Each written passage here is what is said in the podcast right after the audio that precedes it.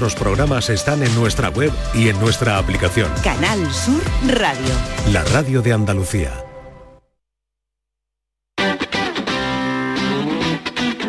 El pelotazo de Canal Sur Radio con Antonio Caamaño.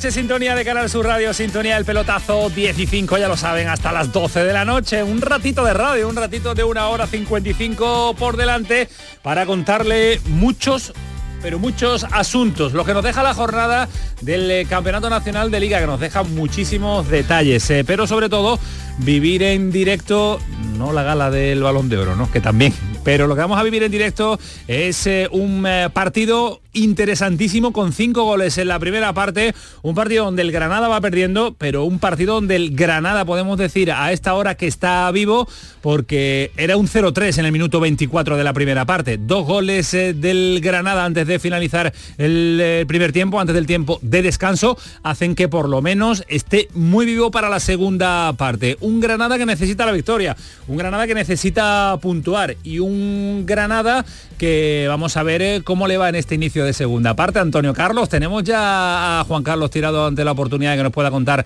el inicio del partido, inicio de la segunda parte en el pelotazo. Su radio para Granada y en Juan Radio Carlos. Andalucía información para todo Andalucía y resto del mundo a través de la aplicación móvil. Recordamos Granada 2, Villarreal 3, puede venir el tercero de Uzuni. ¡Qué lástima, Juan! Vaya arranque de esta segunda parte la ha tenido el Granada en las botas de Uzuni.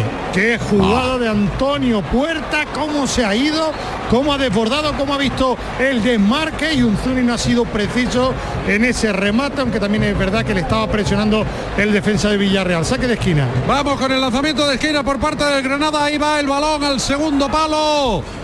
Pues se ha tenido la oportunidad, están escuchando a Juan Carlos Tirado en la retransmisión en Radio Andalucía Información en Canal Sur para Granada también, así que es el partido que vamos a vivir, que vamos a tener, de hecho ya aquí Cantera nos tiene puesta la televisión en el estudio Valentín García de Canal Sur Radio para poder contar de todo lo que haga el Granada y conexiones eh, diversas con Juan Carlos eh, Tirado, ojo ahora al Villarreal en la contra, hombre al suelo y se frena esa contra. Al margen de todo lo que vamos a abordar en esta presentación del programa en esta primera media hora. Saludo a los habituales, bueno, ya menos habituales, ¿eh? me están acostumbrando a, a, estar poco a mi vera aquí, sobre todo Ismael Medina, que está más tiempo de viaje con eh, en labores eh, de Movistar que aquí conmigo. Yo no lo he hecho mucho de menos, no sé si él a mí, si mucho. Ismael, ¿qué tal? Muy buenas. Hola, ¿qué tal? Muy buenas. Te veo poco, ¿eh?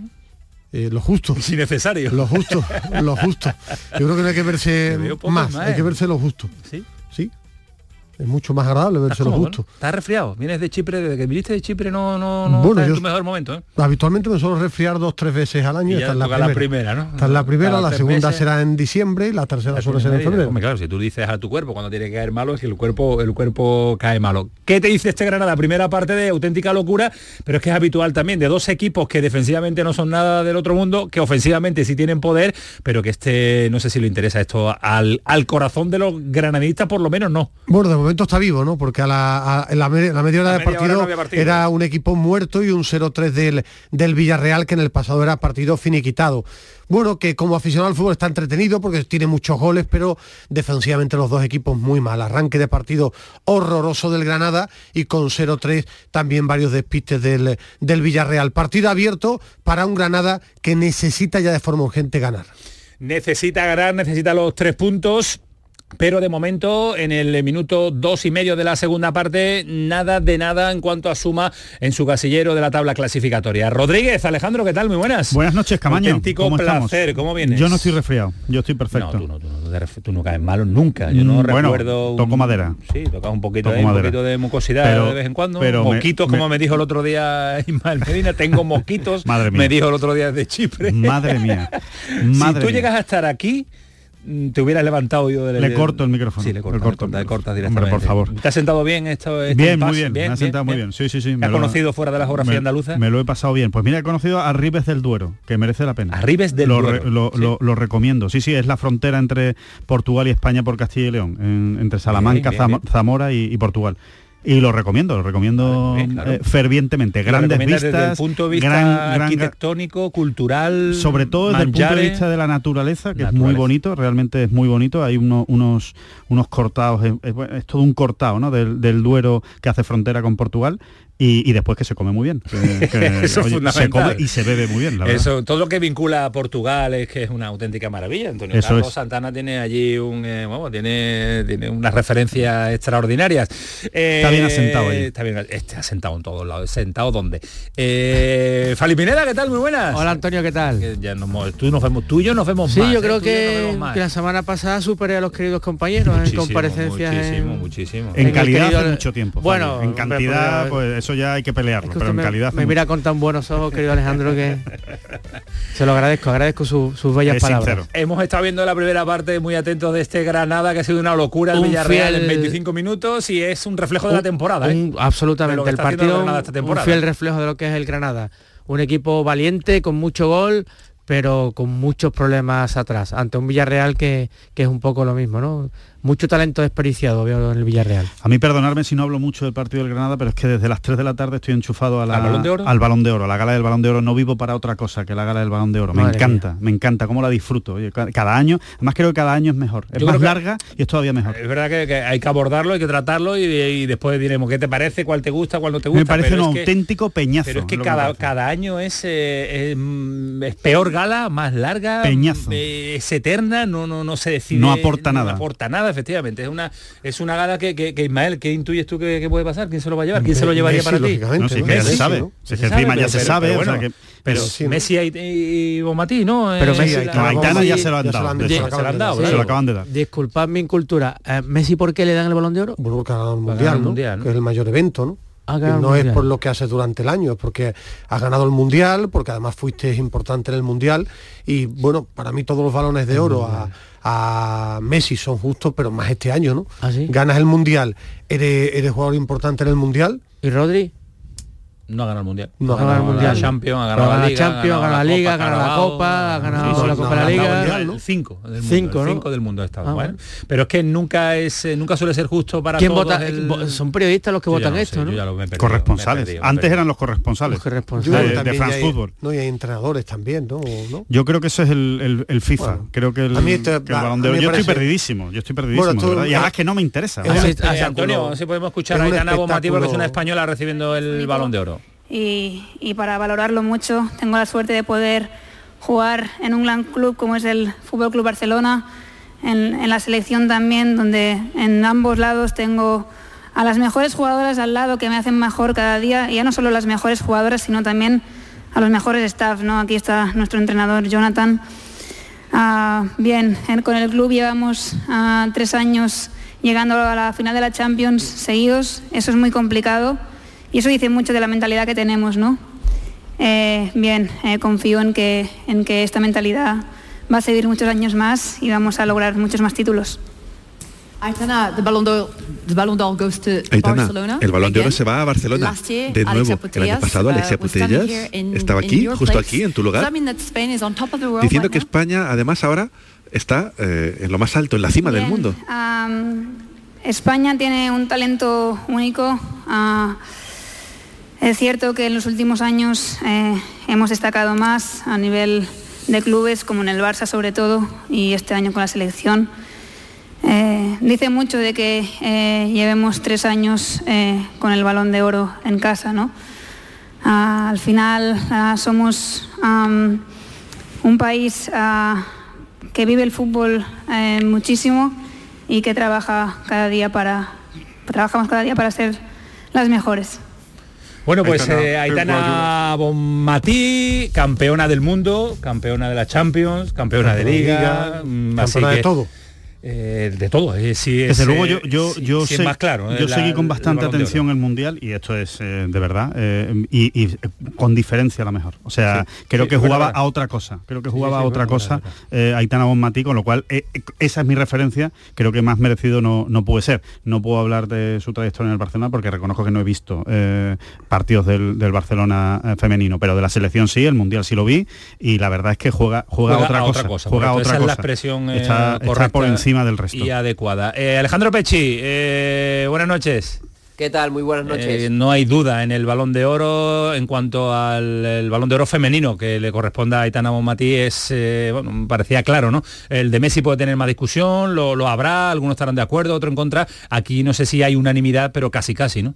Aquí hay unanimidad porque lo estabais comentando. Aitana juega otra cosa. Su mundial fue estratosférico. Para mí fue de las mejores jugadoras de la selección junto, junto a Jenny Hermoso, nuestra Olga Carmona, que ha quedado sexta en el, en el ranking del Balón de Oro. Una muy buena posición para la, la, sevillana, que no ha acudido a la gala del Balón de Oro, que se ha quedado en la concentración de la, de la selección. Y sí, Aitana, muy merecido Balón de Oro no solo por su mundial, sino también por su temporada en el Barça, ha ganado la Liga, ha ganado la Champions, ha ganado la Supercopa y la Copa no la ganó porque acordaos que fue eliminado por alineación, indebida, el Club Barcelona.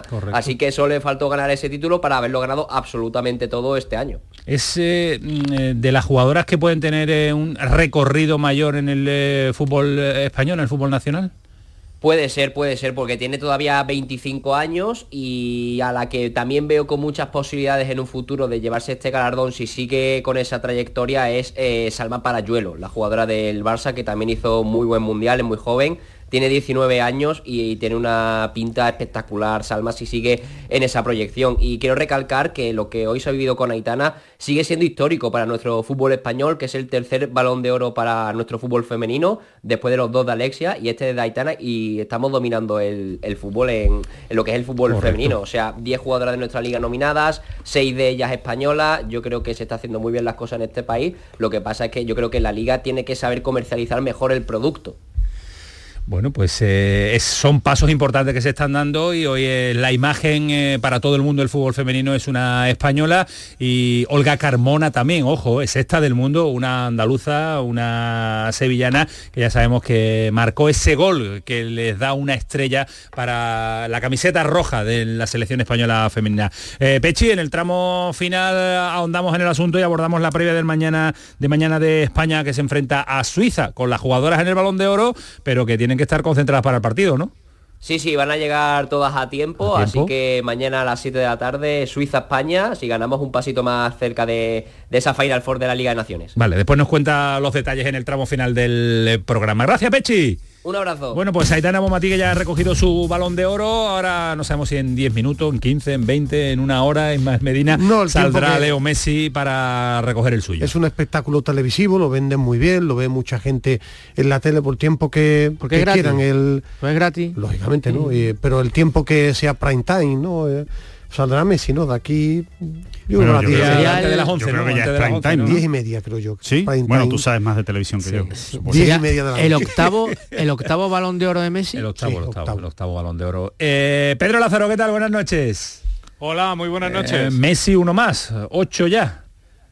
Sí, a Haaland le han dado el trofeo al mejor delantero vi todo parece indicar que se va con el trofeo Müller a casa y ese balón de oro se lo va a llevar Leo Messi en el mundial soñado por el argentino y que corona la carrera del mejor futbolista de, toda la historia y que lógicamente va a levantar ese octavo balón de oro que va a ser controvertido porque no se sabe muy bien cuál es el criterio.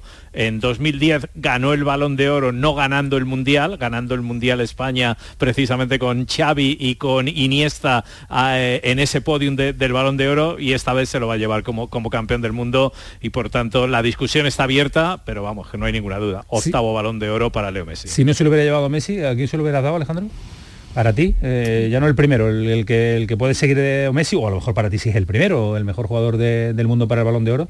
Pues eh, es, una, es una buena pregunta. No, Haaland no se lo hubiera dado, la verdad. Eh, Yo, yo es que creo, a ver, yo creo que mientras Messi esté activo, cualquier balón de oro que se lleve Messi. y gane, ¿no? No, quiero decir, yo digo como habilidades o como, o como eh, eh, talento futbolístico, ¿no? Yo creo que es que no hay otro, no hay otro futbolista como Messi, con lo cual, fíjate, yo en eso no, no creo que haya, no, no tengo tanta discusión eh, entre Messi y otro jugador. Yo es que realmente en los, los premios individuales en fútbol es que creo bastante poco. Sé que es un poco pose y que ahora está de moda, que hay mucha gente que diga que lo- los trofeos individuales en fútbol no se deberían dar. Yo es que mm, lo he pensado siempre, ¿no? Es- me parece que es una cosa un poco injusta, porque al final eh, el rendimiento de un jugador eh, depende muchísimo de con quién, de quién está rodeado, porque por esa regla de tres, si estamos valorando la selección, Haaland no va a ganar nunca el balón de oro, ¿no? O no debería ganarlo nunca, Haaland, ¿no? Porque que va a ganar Noruega. Un rematador, no va a ganar y un nada. rematador goleador en su equipo también. Y además, ¿no? Haaland necesita al resto del equipo porque si no es imposible, ¿no? Que él... Ahora, Messi yo creo que sí es un futbolista que ha trascendido eso, ¿no? Es un futbolista que, que- que- que ha hecho un equipo ganador en torno, en torno a él, ha hecho un Barcelona muy ganador en torno a él y ha hecho Argentina ganadora en torno a él, ¿no? Con lo cual, creo que en cuanto a Messi hay menos, ¿No lo menos discusión. ¿No encuentras un sustituto para, para Messi en el, en el Balón de Oro? ¿Lo encontráis? Eh, Si no yo se hubiera sí, dado a Messi, sí. Yo a este Messi ya, por mucho que haya ganado el Mundial, ya yo no le daría, no, ¿A quién se no lo lo hubiera- a quién votaría. se lo dado? A un jugador del Manchester City, el mejor equipo del mundo que ha ganado la Champions y la Premier. Rodri o Haaland. Yo es que creo que, que, eh, este, torneo- este trofeo debería ser al mejor jugador del mundo, no al que haya hecho mejor temporada. Por eso Messi, mientras, mientras esté en activo, debe ganarlo. Porque si tú dices, ¿quién ha sido el mejor jugador de la temporada? Pues te tendrías que poner a desmenuzar cada partido. Tú me preguntas, después de Messi, ¿quién es el mejor jugador del mundo? Para mí Mbappé. Gane o no gane con el Paris Saint Germain, porque es un gusto futbolístico. Pero es que, es que unos años se valora Sí. lo que ganas y otros años se colectivo, valora lo claro, que el- bueno, pero es que Rodri es porque yo veo la influencia Es que tiene en un bueno. equipo, pero no es el mejor jugador de la temporada. Eh, eh, los goles de Haaland, pues sí, pero es que por eso digo que lo de Messi eh, siempre es justo porque es el mejor jugador del mundo. Cuando no esté Messi, que ya este es el último que va a ganar, porque a partir del año que viene nada, creo que deberían ser muy claros. ¿Es el mejor jugador de la temporada jugando o el Inter mejor jugador el del mundo? de, de- de Miami. Sí, bueno, pero eh, se le valora por el Mundial que Bueno, hizo, por pues- Argentina. pues entonces porque Pedro ha dado en el clavo, entonces que me expliquen los criterios y por qué No, no, es lo que no, tiene Pedro, es que no, Sí, bueno, claro, es que porque yo- eso fue injusto, claro, y por qué... Pero bueno, es que, es que el balón de oro lleva ya muchos años en los que no hay criterio alguno. Claro, o sea, es que... que- el balón de oro se ha convertido en un espectáculo televisivo al que la superioridad de Messi, ese mesirato que ha impuesto de dictadura absoluta en el fútbol desde la irrupción de- del 10 del Fútbol Club Barcelona, del Paris Saint Germain y ahora del Inter de Miami, pues quitó todo sentido al, al- al balón de oro, porque mientras esté en activo, pues Leo Messi era el, el merecedor. En la pugna con Cristiano Ronaldo le, le- tuvo algo de brillo y nos volvió a enfrentar con ese dúo prácticamente o ese enfrentamiento entre Madrid y Barça,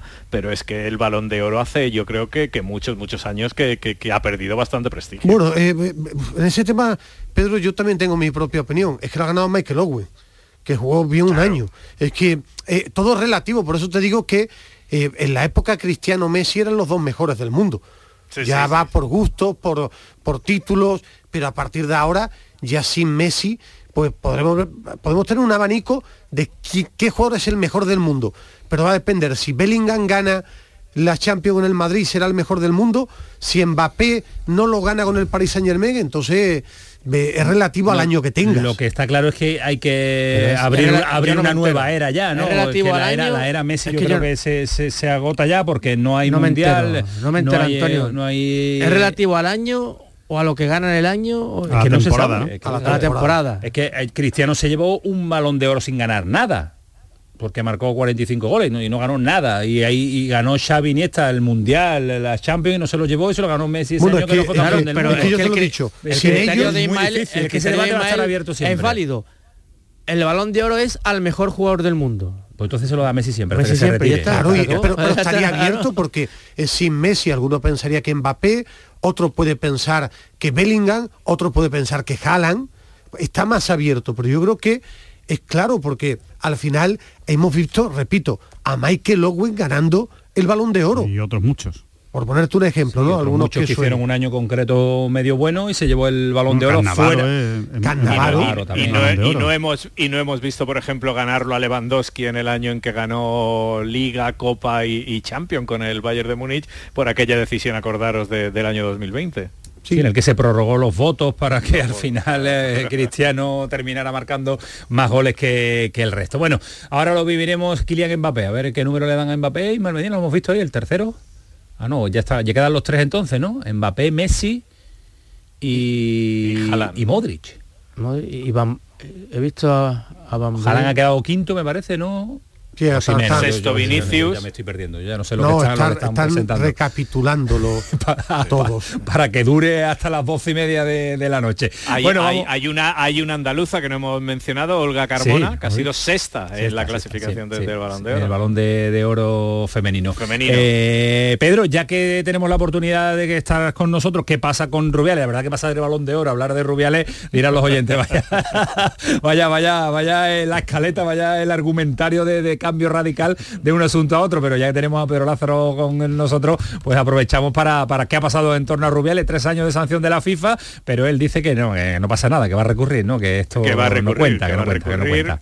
Vamos, era, o sea, Rubiales ya no, no, no, era nadie en el fútbol español después de su dimisión. Acordaros de aquella sanción de 90 días, que fue la que le apartó de la federación cuando él se negaba a dimitir. Tenía que salir en estos días la decisión de FIFA y se ha consumado hoy. Tres años en los que se le inhabilita para ejercer cualquier tipo de actividad relacionada con el fútbol en el ámbito nacional e internacional. La FIFA entiende que sus gestos después de la final del Mundial del beso a Jenny Hermoso y el tocamiento de genitales en el palco después de la final de Sydney atenta contra el artículo 13 del Código Disciplinario de la FIFA, que entiende que fueron actos denigrantes contra determinadas personas y actos vejatorios en el, en, el escenario de, esa final y por tanto se le pone tres años de inhabilitación, la decisión se puede recurrir ante los órganos disciplinarios de FIFA en los próximos 10 días y Rubiales ya ha anunciado que va a recurrir, porque va a recurrir incluso a todos los estamentos, dice, para que se haga justicia. Pero de momento, estos tres años inhabilitado, por tanto, en las elecciones del próximo año la Federación Española, Luis Rubiales no puede ser candidato. Él creerá que sí, se puede presentar incluso en, las próximas elecciones de la Federación Española de, de Fútbol. Gracias Pedro, un abrazo fuerte, cuídate mucho. Hasta luego. Hasta luego, adiós. Eh, si no me equivoco, eh, estamos viendo la televisión sin audio, lógicamente ha salido David Beckham en un estado de forma extraordinario para comunicar a quién es el ¿eh? campeón del, del, balón de oro. Imagino que Mbappé, eh, título, el primer Messi título. y sí, Haaland, ¿no? No, no, pero imagino que son los tres ah, que están ahí. Como no estaba escuchándolo. Sí, yo, yo, creo que es un poco enseñar a la gente por dónde va a ir el futuro, ¿no? el último gran premio para Messi y que, y que entramos en la dinastía de Mbappé y, y Haaland, no parece. Bueno, yo, si le puede sumar a Bellingham ahí, sí, los años, vamos a ver si hay algún español que aunque luego volvió a los no, no, no, se ve ahora mismo ningún español ¿eh? peleando por este por este premio Pedri, nivel Pedri, nivel Gaby, Lamin en un momentito todavía para meterse ahí, ¿no? Sí, no, yo creo que todavía falta, hombre, Rodri, ¿no? Rodri sí sigue creciendo, pero es que es muy difícil. pero yo que Rodri, después del año que ha hecho y ha llegado a lo que ha llegado, yo creo que, le puede quedar, ganar la Eurocopa y ganar la Champions otra vez. Y sobre todo que es también un premio muy comercial, entonces no, no, se le va a dar a un jugador como Rodri, ¿no? Se va a dar al que marca goles y al que, y al que vende camisetas. Es así. Sí, no, no, entramos en la era ahora eh, Haaland, Mbappé, sobre todo porque eh, el mercado brasileño, eh, salvo que Vinicius tenga otra irrupción importante, puede ser Bellingham por lo que ha significado con la Champions, pero te pones a mirar otros clubes y no, no hay grandes jugadores. Ojo a Brian Zaragoza que la ha tenido para poner el empate a tres, ha definido mal, la tiene que haber puesto atrás, pero le pegó en el pecho al lo que tenía que haber corrido, creo que hay una costumbre de correr para el portero, no correr para el banderín de córner. Todo lo ha hecho mal, o sea, ya no solo el disparo, sino tenía, tenía un futbolista solo muy mal, muy mal. Brian Zaragoza que ha tenido la oportunidad en el 66 de poner el empate a 3, ahora iremos de nuevo al balón de oro para por lo menos escuchar a Leo Messi cuando recoja su octavo balón de oro. Pero a esta hora les pido rápidamente un detalle, una pincelada de lo que deja el fin de semana, que después vamos a ampliar con todo lujo de detalle. Fali Pineda, ¿el fin de semana que te deja a ti? Superisco. Superisco. Y un intenso derbi regional en Cádiz. ¿Y a ti, Alejandro, qué te deja el fin de semana? Pues ¿El detalle? Me, la, ha quitado Fali. Me, lo ha quitado Fali, sí, sí porque estoy, no, porque estoy, porque estoy muy, realmente muy sorprendido con, el rendimiento de, Isco y con, con la facilidad con la que se ha echado el equipo a la, espalda y la importancia que está teniendo. El Betis, es el Betis. Sí, sí, ahora mismo, es el Betis. y, después me quedo, hombre, por supuesto me quedo con el, con el clásico también, ¿no? Con ese, con ese Barcelona-Real Madrid, que ha sido un partido muy importante en esta jornada y con Bellingham, ¿no? Me tengo que quedar con Bellingham porque no es normal, La irrupción de ese, futbolista no es normal. ¿Tu detalle, Ismael Medina? Pues Gil Manzano estuvo extraordinario. no, no, lo digo muy en serio. Gil Manzano, un árbitro, un, árbitro un árbitro porque con la de tonterías que se habla de cara a este partido. para mí, penaltis, pero bueno, para mí no son penaltis, son ahora en esta modita, ¿no? No son penaltis. Dirigió muy bien el partido. Eh, estuvo a la altura no Luis Alberto, ¿cómo ha cambiado? ahora es de los árbitros, ahora de los árbitros. Vamos a llegar a las diez y media de la noche, voy a saludar a Paco Tamayo, que no es el mismo cuando no está Alejandro Rodríguez. Yo no sé la vinculación que tienen, pero lo vaya a escuchar ahora, va a escuchar Alejandro. Mira el tono de voz que tiene diferente. ¿Dónde está? En, en, la cabaña, ¿no? En la cabaña, en la cabaña de Tamayo. Paco Tamayo, ¿qué tal? Muy buenas. Buenas noches. Mira, mira, mira, mira, está riendo. Alejandro. Qué, qué, maravilla, qué, maravilla, qué maravilla. ¿Cómo, cómo, está la red? Se nota, se nota. ¿Cómo están las redes sociales? Pues como siempre en un día un día de oro, vamos a decir con el balón de oro, pues hoy las redes tienen, tienen que ser de oro como siempre lo son y en nuestro Twitter, arroba el pelotazo CSR, hemos lanzado la siguiente encuesta, la siguiente pregunta. ¿Te parece justo que Isco esté en la prelista de la selección española? Dos respuestas, sí y no, pues con un 82% y hay muchos votos ya, gana el sí, ¿eh? ante un 18% que no. Y hay que recordar también nuestro WhatsApp, el 616 157 157 a lo largo de esta hora y media de programa, nuestros oyentes que comenten con nosotros si les parece justo que Messi gane el balón de oro, si les parece justo que Aitana haya ganado el balón de oro y todos los temas que tenemos a lo largo del programa en la mesa, que los compartan con nosotros en el 616 157 157. El teléfono como vote, como vote la afición del Betis sale Isco, ¿eh? Balón de oro, ¿eh? Claro. Ahora mismo. ¿eh? Ojo al Granada otra vez que tiene la oportunidad de poner el empate a que está fallando muchísimo. Sí. Es que eh, Villarreal es madre también en defensa. ¿eh? Se han juntado dos equipos que defensivamente no uh, existe la es, de lo, peor de, la primera división. Si le sumamos también al Almería, que en un ratito vamos a estar con Joaquín Américo, porque es el primero que abre en cuanto a los andaluces la competición de la Copa del Rey. Ya presentados absolutamente todos. Antonio Carlos Santana al frente los mandos técnicos, Kiko Canterla que le pone orden, sentido, rigor, absolutamente todo lo que le falta en esta mesa, pues se le pone desde fuera. A la vuelta de este pelotazo, vámonos de nuevo, vamos a estar en Granada para ver si podemos entre todos empujar y ahora Messi ya se levanta para recibir el balón de oro. Ahora lo escuchamos.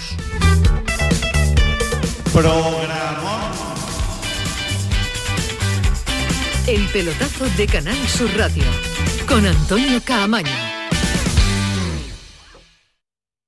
La noche está llena de sorpresas, de gente brillante, de momentos inigualables, de espacios y ambientes fantásticos. La noche de Canal Sur Radio con Rafa Cremades. De lunes a jueves, pasada la medianoche. Un programa que ya es un gran club, con grandes invitados, música en directo y mucha complicidad. Contigo somos más Canal Sur Radio. Contigo somos más Andalucía. Canal Sur Radio. El evento más esperado de este otoño. Exposición inmersiva Van Gogh Grandes Éxitos vuelve a Sevilla. Desde el 12 de octubre en el Pabellón de la Navegación, con sorprendentes novedades tecnológicas. Compra tu entrada en van-gogh.es. ¿Ya conoces las lavadoras Nevir? Lavadoras de hasta 12 kilos con motor inverter y etiqueta energética clase A. Porque Nevir siempre piensa en el ahorro de la factura de la luz. Con las lavadoras Nevir podrás esterilizar la ropa deportiva y disfrutar de su velocidad de centrifugado y sus tres modos de lavado rápido. Si no la tienes aún, ve ya por tu lavadora Nevir. Apuntarse al gym para ir a las 6 de la mañana es para pensárselo. Pasarse al Seat León híbrido con Seat Flex es tan fácil como posponer la alarma. Ahora en Hispalauto llévate un Seat León híbrido por solo 115 euros al mes con 3 años de mantenimiento y al final decides si lo cambias, lo devuelves o te lo quedas. Consulta condiciones en hispalauto.com. ¿Qué se ha logrado con los fondos FEDER en la estrategia DUSI de Sevilla? Por ejemplo, poner en valor la recuperación de las naves Renfe en la entrada de San Jerónimo EDUSI Norte de Sevilla, Ayuntamiento de Sevilla. Fondo Europeo de Desarrollo Regional, una manera de hacer Europa. El pelotazo de Canal Sur Radio con Antonio Caamaño. Fútbol durante, durante muchísimo tiempo por, por la clase de jugadores que veo eh, en, esta, en esta noche. Eh, tengo la suerte de, de, haber estado muchos años en esta gala y, y lo, los jugadores se van, se van renovando, renovando, pero, pero el nivel no baja nunca, así que, que vamos a seguir disfrutando muchos años más. Quiero hacer una mención especial a, a, si bien siempre lo hice, a toda la gente que me siguió durante toda mi carrera por cómo lo vivió este mundial, el deseo que tenía de que yo sea campeón del mundo, de que pueda conseguir mi sueño, el único que, que me faltaba, gracias a Dios. Eh, recibí muchísimo cariño y fue muy especial que mucha gente de, de diferentes nacionalidades quieran que, que Argentina sea campeón del mundo. Quiero compartir y agradecer obviamente a mi, a mi familia, la que está en, en, Argentina, en Miami, y por supuesto mi mujer y mis hijos que una vez más me, me acompañan. Agradecerle por, por haberme acompañado durante toda, toda mi carrera, por haber estado en, en los peores momentos que, que, lo he tenido también y sobre todo de haberme ayudado a cumplir, a cumplir todos mis, mis objetivos en el fútbol, mis sueños y nada, sin ustedes no no hubiese podido ser posible todo este recorrido durante, durante muchísimos años. Por último, para terminar, eh, quiero hacer la última mención a, Diego. Hoy es el cumpleaños de él, así que, que creo que no hay mejor lugar para, para desearle un feliz cumpleaños rodeado de, de, de jugadores, de jugadores, de técnicos, de gente que le gusta el fútbol, como, como le gustaba a él, así que donde quiera que esté, feliz cumpleaños Diego, esto también es, eh, es para vos, lo comparto con vos y con, con toda Argentina. Buenas noches, muchas gracias. Detalle emotivo, detalle elegantísimo de un Leo Messi que también eh, ha ido mejorando en su parlamento, Falipinela. Yo sé que no estás muy convencido sí, tú del no, bueno, que se lleva. Pero, pero no, no, pero... sí, sí, hombre. Y tiene ya mucha experiencia acumulada y, y es un Messi mucho más maduro.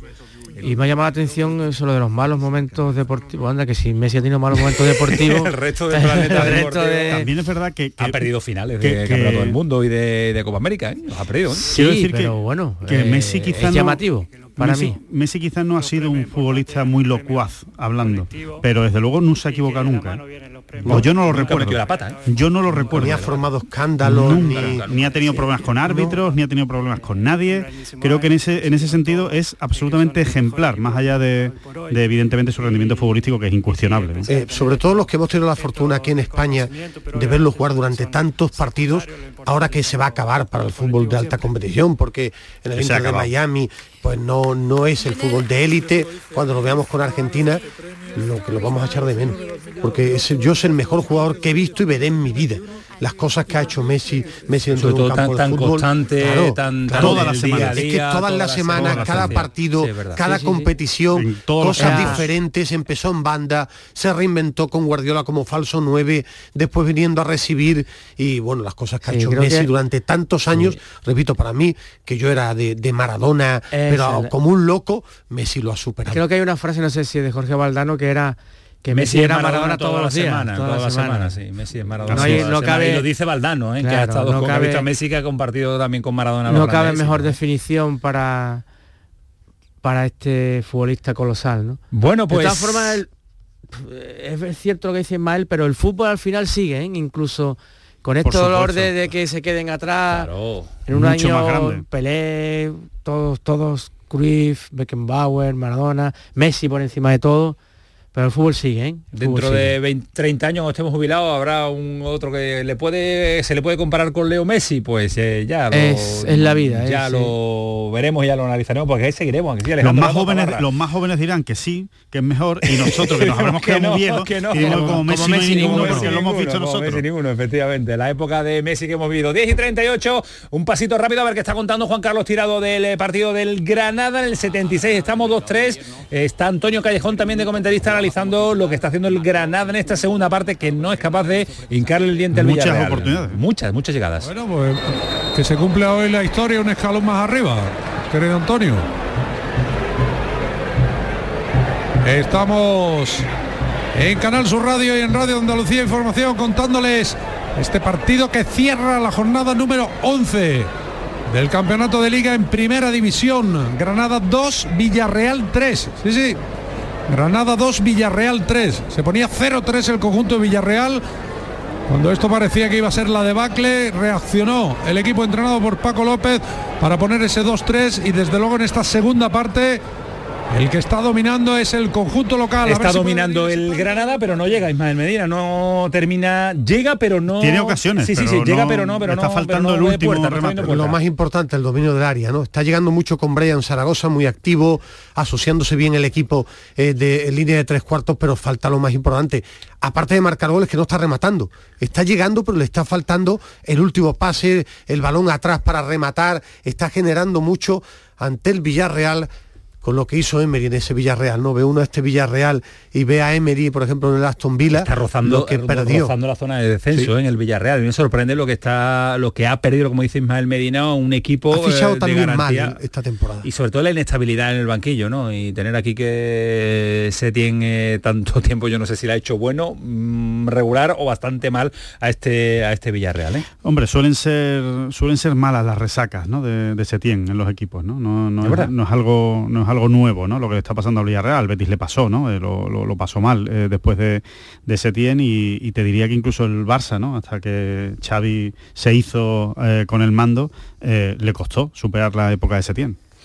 Bueno, pues de momento está perdiendo el Granada en casa 2-3. Eh, venimos también de un fin de semana en el que el Almería nos ha dejado unas sensaciones que empiezan a ser preocupantes porque Joaquín Américo nos decía y todos coincidíamos, ¿no? El partido de este fin de semana era ese partido también marcado en el calendario como la posible reacción y la posible eh, reactivación de este Almería que no, no hay pero, forma, no hay forma. Qué es, mala suerte. ¿eh? Es prácticamente imposible, qué pero mala suerte, tampoco le está acompañando gol, lo que qué dice mala Fali, suerte, la Dios suerte mío. que está teniendo el Almería mala que... suerte y lo mal que defiende el sí, central sí, pero se le mide ya, claro, el rebote del balón en Méndez que le cae Sí, a un futbolista pero- que estaba caído, se levanta y como, tal y como se levanta, le pega y la cuela por el palo. La- Una cosa increíble. Lo ¿eh? que es las sensaciones de un equipo que te deja, le pasa, le pasa estas estas situaciones eh, rocambolescas en el fútbol, le pasan a los que están mal Eso es en verdad, la clasificación eso es y eso le pasa, y es verdad. Joaquín Américo, Almería, ¿qué tal? Buenas noches. Hola, buenas noches. Es que, le, es que decir que, que le pasa de todo, si es que es verdad, es que le pasa de todo, lesiones, eh, los fichajes no terminan de funcionar, mala suerte en los partidos, cuando igual al encuentro te encuentras que se te escapa los tres puntos. y Es que no esa- eh, compites bien por encima no- de todo Claro, no compite eh, eh, el sí, sí. resto es lo Sí. secundario no compite Bueno, bien Bueno, to- Todo todo, se todo, junta. todo suma, Todo se junta. todo se junta en este año para, para el Almería, ¿no, Joaquín? Conclusión, segundo día de la depresión rojiblanca en Almería. Y es que la derrota fue muy cruel frente a la Unión Deportiva Las Palmas.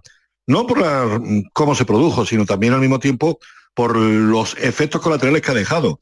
Y es que ha dejado a una afición muy hundida, a un equipo muy jodido y, y a una, enfermería con tres, con tres pacientes más, porque el partido deja lesionado a Alex Centelle, a Baba y a Robertone, tres jugadores que a día de hoy pues formaban parte del once inicial de los elegidos por Gaisca Garitano para intentar buscar la competitividad que le falta a la Almería en primera división. ¿Y esto qué lleva consigo? Pues que mmm, todo pasa ahora por una jornada más, por la próxima, la del domingo a las 2 de la tarde en Mendizorroza, frente al Deportivo a la vez, y porque mañana lo que son las cosas, lo que es la Copa del Rey, pues mira por dónde pues se busque como ese estímulo, esa bocanada de aire fresco que necesita un vestuario para saber cómo se gana un partido, cómo se vive una victoria de un partido, porque es la razón fundamental por la que mañana el Almería encara el partido en el campo del Prado frente a un equipo de la segunda RF, el Talavera, que es segundo clasificado y que tan solo ha perdido más que un partido y fue precisamente en esta pasada jornada en el nuevo de Badajoz. Eh, eh, pero es que la pregunta es eh, topicaza o topicazo, eh, Joaquín. Eh, llega bien la copa, llega mal la copa, molesta. Yo creo que es que le, le necesita una victoria, sea ante el rival que sea, ¿no? Para, para, para sumar la primera victoria de la temporada. Es que no la conoce todavía. Ahí donde iba, ¿eh? para, para los aficionados la copa llega en el peor momento. Claro. si tuviéramos que en un momento determinado hacer un, un balance o al mismo tiempo pues un resumen de lo que opina la afición en Almería, te diría que mañana todo el mundo tiraría la copa. Pero sin embargo, hay Garitano considero que la copa pues tiene que ser ese estímulo, esa ilusión, esa alegría para un vestuario que está ahora mismo fastidiado, muy jodido, ¿eh? muy jodido y muy hundido. Y yo no sé si en tan poco espacio de tiempo, desde la cruel derrota del pasado sábado frente a la Unión Deportiva Las Palmas hasta el partido de mañana, 9 de la noche, en el campo del Prado, va a haber una recuperación. Por eso es por lo que yo creo que mañana en la expedición van a ir pues cinco o seis jugadores del filial y cinco o seis jugadores del filial, porque aunque hay un máximo de cuatro para disputar la Copa del Rey, pues no me extrañaría que hasta incluso los cuatro, esos que puede utilizar legalmente, pues sean de la partida mañana frente al Talavera. Y es que mmm, se, se agarra lo que tiene, y es que a día de hoy lo que tiene pasa ineludiblemente por el filial, que está jugando en la tercera RF. Pero es que no hay otra cosa, es que mmm, la Copa en un principio sería un obstáculo, pero mañana para Almería debería de ser precisamente pues esa alegría que le aporte vitalidad para el partido del sábado. ¿Le vale la copa para algo? ¿Pensáis que le vale la copa? Sí. Ahora, ahora, mismo sí. Ganar, ¿no? ganar, ganar, lo que sea, ¿no? Ganar es que a mí me decepcionó mucho el, el Almería el otro día, porque yo no vi aún Las Palmas que, que, que, que te arrollara. Sí, es que yo vi a un equipo eh, eh, triste, apagado, no sé, jugándote la vida, eché en falta más ímpetu de, de la Almería, que es verdad que le pasan cosas, bueno, pues canalizan por qué le están pasando tantas cosas. Y el último gol, Tú, tú, no puedes regalar ese gol. Tú tienes que dejarte la vida en cada pelota. A mí, eh, repito, eh, tuvo un, un, eh, un achuchón en, el, en, la segunda parte, cuando encuentra un arreón, sí. cuando encuentra el empate, pero yo no vi a una Almería que me demostrara que se estaba jugando tanto. Ahora la Copa, tienes que ir, es que necesitas ganar, tienes que recuperar autoestima, tienes que empezar de verdad a conseguir triunfos, no a molestarte los partidos. Sí, pero eh, es verdad. Yo estoy de acuerdo contigo en que la Copa ahora, da igual se llame como se llame la competición, el Almería lo que necesita es una victoria. Garitano sobre la Copa, sobre lo que le toca al Almería abrir mañana. Eh, en cuanto a los equipos andaluces, eh, la eliminatoria coopera, primera eliminatoria. Ojo a las sorpresas también mañana.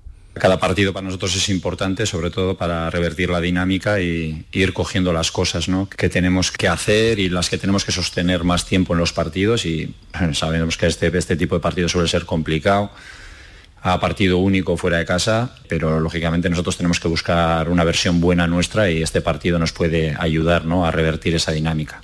Es verdad, sí. Se agarra lo que se agarra Garitano bueno, y lo que le toca en la competición coopera. Que, que no todo lo que sea, sí. todo lo que sea ganar siempre es bueno. Claro. Siempre es bueno y eleva la moral de, del vestuario y, y, te, y, te, hace creer de nuevo en tus posibilidades. Yo creo que eh, lo que decía Ismael, ¿no? Yo creo que tirar competiciones me parece un, una, una, auténtica es muy barbaridad. antiguo ya no, y no, y no aporta nada, para nada. Yo, no te asegura nada. Al revés, al revés. Hombre, yo creo que se pongan a hacer rotaciones para que bueno, algún jugador que esté tocado, yo, por la yo pondría a, del rival. A, a, un 11 titular. Si están sanos, a un 11 titular. ¿Y qué va a poner si al, el Joaquín? Joaquín va, hombre, va a tirar de, de, de, la mayoría de titulares, Joaquín. Se puede hacer. Yo digo sinceramente una cosa, ahora mismo adelantar lo que puede pasar mañana en el campo del no Prado, nadie, te lo digo sinceramente, sería hablar por hablar. ¿Y qué once inicial? Pues también te digo sinceramente una cosa que solamente lo sabe Garitano y Pachi Ferreira, que es su ayudante más cercano. Por lo demás, yo creo que mmm, mañana en teoría debería jugar Diego Mariño, que es el portero menos utilizado hasta el momento en la liga, y es un portero de solvencia, acreditado por muchos partidos en la liga de fútbol profesional. Ya a partir de ahí, pues empezamos con los problemas, porque aquello de que date cuenta que te faltan los dos laterales izquierdos. El lateral izquierdo del filial, Aarón, no puede jugar porque su edad sobrepasa la de jugador para el primer equipo, luego tendría que pasar directamente ya a ser jugador de la primera plantilla de la Unión Deportiva de Almería. Por lo que las opciones que son Pozo jugar de lateral izquierdo como jugó en la segunda parte frente a la Unión Deportiva Las Palmas y Juan Méndez de lateral derecho. Pues, sí. pues no sé si en un momento determinado incluso pone a Chumi de lateral izquierdo, pues para intentar que juegue también Edgar, que no jugó frente a la Unión Deportiva Las Palmas, y que juegue Keiki. Lo más normal es que juegue con esa pareja de centrales, que son los que no disputaron ni un minuto en la pasada jornada liguera. A partir de ahí, pues centro del campo, yo creo que algún chaval del, del, filial, se habla de Marcos Peña, un chaval que la pasada temporada pues eh, fue subcampeón de la Copa del Rey con eh, la Almería en juveniles, pues podría ser de la partida junto con, con Lopi o bien con también con Melero buscando también una doble función para el centrocampista madrileño. Y buscando también a Marciano, buscando a, jugadores que tengan menos protagonismo, o el caso de Arnau Puigmal, eh, son jugadores que no han tenido hasta el momento mucho protagonismo, pero que mañana deberían de ser protagonistas en el campo del Prado frente al Talavera el equipo ponga que ponga, parece que el Almería no tiene que sufrir excesivos problemas ante un equipo de segunda federación, un equipo como el Talavera en el día no sé qué decirte, no, sé, no, sé qué, no sé qué decirte, Camaño, porque a día de hoy yo creo que el Almería cualquier equipo le crea problemas. esperemos que no... Si se lo toman en serio, no puede ser, el año, ser exagerado. El año pasado cayó. Más de uno... claro, eh, en el campo de la, en el campo del Arenteiro, eh, también un equipo que estaba en la segunda refe que ahora mismo ascendió luego a la primera refe pero también estaba con la misma dinámica. Eh, estamos hablando de un equipo que estaba con una, con una diferencia de cuatro puntos con el descenso, el Almería de Rubi, la temporada pasada cuando cae en el campo de Arenteiro, en Galicia. Recordemos que en la pasada eliminación, en la pasada edición de la Copa del Rey, hay dos equipos andaluces que caen en las primeras de cambio, que son Cádiz y Almería. Correcto. Y frente a equipos que obviamente pues eh, tuvieron su minuto de gloria en esa eliminatoria. Pues mira por dónde tanto Cádiz como Almería luego consiguieron la permanencia. Y más de uno, que fue luego pasando eliminatoria, pues se quedó en el camino y no continuó en primera división. Yo te decía que si puede poner a un, once titular, que lo ponga. Si es que además eh, yo no creo en eso de los, de los descansos. Si, si ganar y competir bien y decirle al equipo que salgan a tope, si eres capaz de ganar, te da fuerza para el siguiente partido, más que perder aunque descansen los titulares y después otra enseñanza que, que deja también el, el Almería. Lo digo ahora para el mercado invernal, es qué quiero y para qué lo quiero. Porque una cosa es el análisis periodístico individualmente de lo que han firmado, que individualmente a lo mejor son, no, pueden ser mejores que los que se han ido, pero el bloque no funciona. No funciona, ya han pasado 11 jornadas y no termina de arrancar el Almería con dos entrenadores, encaja una barbaridad de goles. Por eso una cosa es el verano, el fútbol ficción, y otra cosa es la competición, donde ahí descubres lo que tú tienes. Pues eh, vamos a ver si Almería... No pasa también. Permíteme, Camaño, un último comentario sobre lo que está diciendo Ismael Medina, y es que quizá lo más fácil sea siempre echarle la culpa al muerto. Y digo en este caso al que ya no está, que en este caso es Vicente Moreno. Pero aquí en Almería se le está echando muy en falta y se está criticando mucho que la pretemporada no fue la más adecuada, que ahora mismo Garitano si mete un poquito más, imprime un poquito más de trabajo en la preparación física, se le caen jugadores si no lo hace, los jugadores no tienen capacidad física para llegar a los finales de los partidos están en una situación bastante complicada. ¿eh? Sí, la situación es, no querría yo decir dramática, pero en la jornada que estamos es que empieza a ser muy, pero que muy preocupante. Que, ganar, ¿eh? ¿no? El partido del domingo es... Sí, pero eso ya hemos diciendo tres semanas. Ya, pero el, domingo, el, partido del domingo, el partido del domingo. Algún no día tendrá que reaccionar. que reaccionar. Que empiece por la Copa mañana, vamos a ver si se alivian un poquito en cuanto a la presión anímica que está sufriendo también este, este Almería. Gracias, Joaquín. Hasta mañana. Buenas noches. Hasta luego, adiós. Eh, seis minutos de prolongación han dado en el eh, partido. El Granada parece que se está acercando. Lo estamos comentando en toda la segunda parte. Solo, ojalá, ¿va a empatar, sí? Sí, va a empatar. esta jugada. Va a empatar. Brian Zaragoza, la, la defensa del Villarreal es de máximo cachondeo. Vamos a contarla, la está contando los compañeros Radio Andalucía Información. Vamos a ver quién puede controlar la pelota. Patadón de Romero para quitársela de encima. Sale casi ejerciendo de central. Ferreira, el guardameta del Granada para poner el balón a su compañero. Intenta de nuevo el Granada. El balón que se mueve ya por mediación de Brian Zaragoza. No puede salir. Bueno, pues el Granada que sigue ahí intentándolo en el tramo final del partido. Cinco minutos eh, de partido, cinco minutos de los eh, seis que han dado de prolongación el colegiado. 2-3, eh, resultado de la primera parte. La segunda, el Villarreal no ha existido, no se ha acercado a la portería del guardameta del Granada. El Granada ha tenido el dominio, el Granada ha tenido las ocasiones, o ocasiones no, las llegadas, y ahora está pecando en exceso Ismael de balones centrados sin mucho sentido. Es que son cosas no, que... son, no son balones que llegan desde el extremo que que, que, roza la... Bueno, eh, Brian Zaragoza ha hecho algunas incursiones muy peligrosas, ha puesto balones atrás, pero es verdad que no, no encontrado rematador o el remate ha sido malo. O sea, la verdad es que la segunda parte de... de Brian Zaragoza, Brian Zaragoza. Sí, está, está, aportando mucho, lo que es verdad es que le cuesta terminar de definir, ¿no? Le, le, la, cuesta... la, decisión final, la decisión final no la toma, se equivoca, no es la adecuada, no es la adecuada. Y los movimientos veces, de los delanteros no han sido buenos, No, porque él ha llegado sí. mucho y nunca le han puesto una línea de pase fácil. Eh, no, no, han- no ha tenido colaboradores. Eh, lo de este chico, lo de Brian Este Zaragoza. es futbolista tiene una cláusula de 14 millones 14 de euros. millones de euros. Bueno, Está- es más, está este negociando futbolista- para ponerla a 20. Ah, pero este Eh, futbolista sale en, en Navidad del Granada. Bueno, hay una cosa más, más importante todavía que me ratifico no. de que no se ve mucho fútbol. Hasta marzo tenía una cláusula de 2 millones, millones de de euros. euros, sí. 2 millones de Bueno, euros. que no, Hablamos jugó- de... no jugaba ni en el Granada. Sí, sí, sí, jugaba. Bueno, no, de no, hecho, yo no era partidos. En el filial jugó los últimos El 8 año pasado Ismael, no era, ya no, sí era era titular en Al muchos final, partidos. Al final, cuando desde llegó Paco López, diciembre, cuando enero, llegó Paco eh, López, desde enero, sí, claro, que, es López. que Paco López, Paco López llega Antonio en el mes de octubre, ¿eh?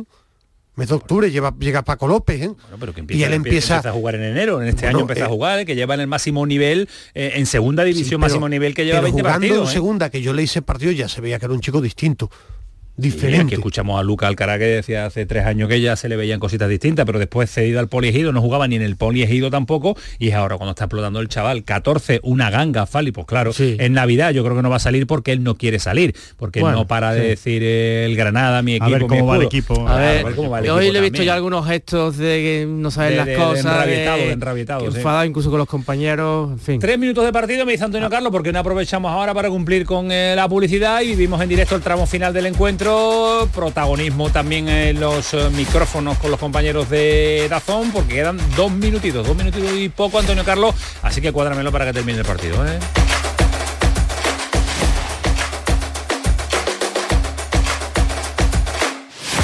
El pelotazo de Canal Sur Radio. La mañana de Andalucía con Jesús Vigorra es actualidad, análisis, servicio público, entretenimiento y diversión. Hoy vamos a hablar, hemos hablado de la chispa antes, de la gente con chispa. Ya que vamos a, a recapitular el minuto de oro de esta mañana y así lo compartimos La con usted. mañana de Andalucía con Jesús Vigorra. Os espero de lunes a viernes a las 6 de la mañana. Contigo somos más Canal Sur Radio. Contigo somos más Andalucía. Foro Flamenco de Canal Sur. Este 2 de noviembre descubre el flamenco con Antoni Porcuna El Veneno, Ana María Ramírez La Guilla y Rocío Luna al cante y Jaiza Trigo al baile. Desde las 7 de la tarde en el Teatro Fundación Cajasol. Entrada libre previa recogida de invitaciones en taquilla de la Fundación Cajasol. Calle Álvarez Quintero, Sevilla. Porque no tengo. Foro Flamenco de Canal Sur. Con el patrocinio de la Fundación Cajasol. La mañana de Andalucía con Jesús Vigorra te invita este viernes 3 de noviembre a la Navidad de Rute. Conoce todo lo que Rute puede ofrecerte en esta Navidad. Descubre la magia y el encanto de un pueblo que está cerca de ti. Un pueblo que está en el corazón de Andalucía. La mañana de Andalucía con Jesús Vigorra. Este viernes 3 de noviembre, edición especial desde el Museo del Azúcar de la Flor de Rute, el pueblo de la Navidad. Con la colaboración del Ayuntamiento de Rute.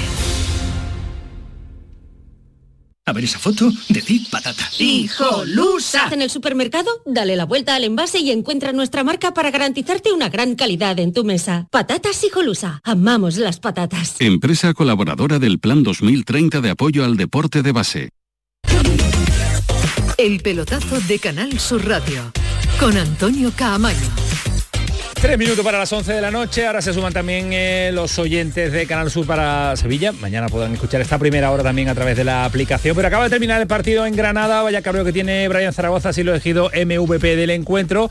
Pero aún así el chaval se marcha desesperado con un Granada que no termina de funcionar, con muchos problemas defensivos, con más claridad ofensiva, pero hoy desacertado de cara a la portería contraria. Ahora escucharemos eh, a Antonio Callejón, que ha estado eh, analizando en profundidad el partido con eh, Radio Andalucía Información, pero os quiero escuchar vosotros antes de las 11 de la noche, que insisto, se suman los oyentes de RAI y de Canal Sur para Sevilla. Alejandro, ¿te preocupa este Granada?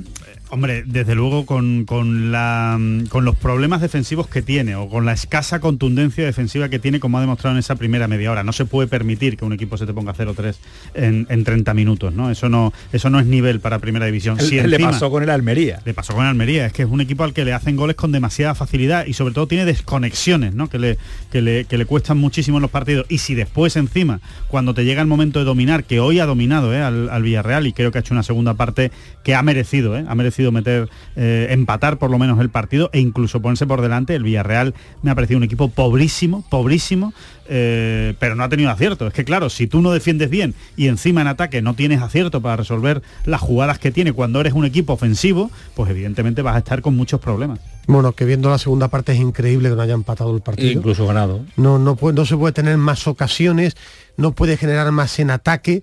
Eh, la última de Diedú es también incomprensible lo que falla después de haber realizado una buena jugada.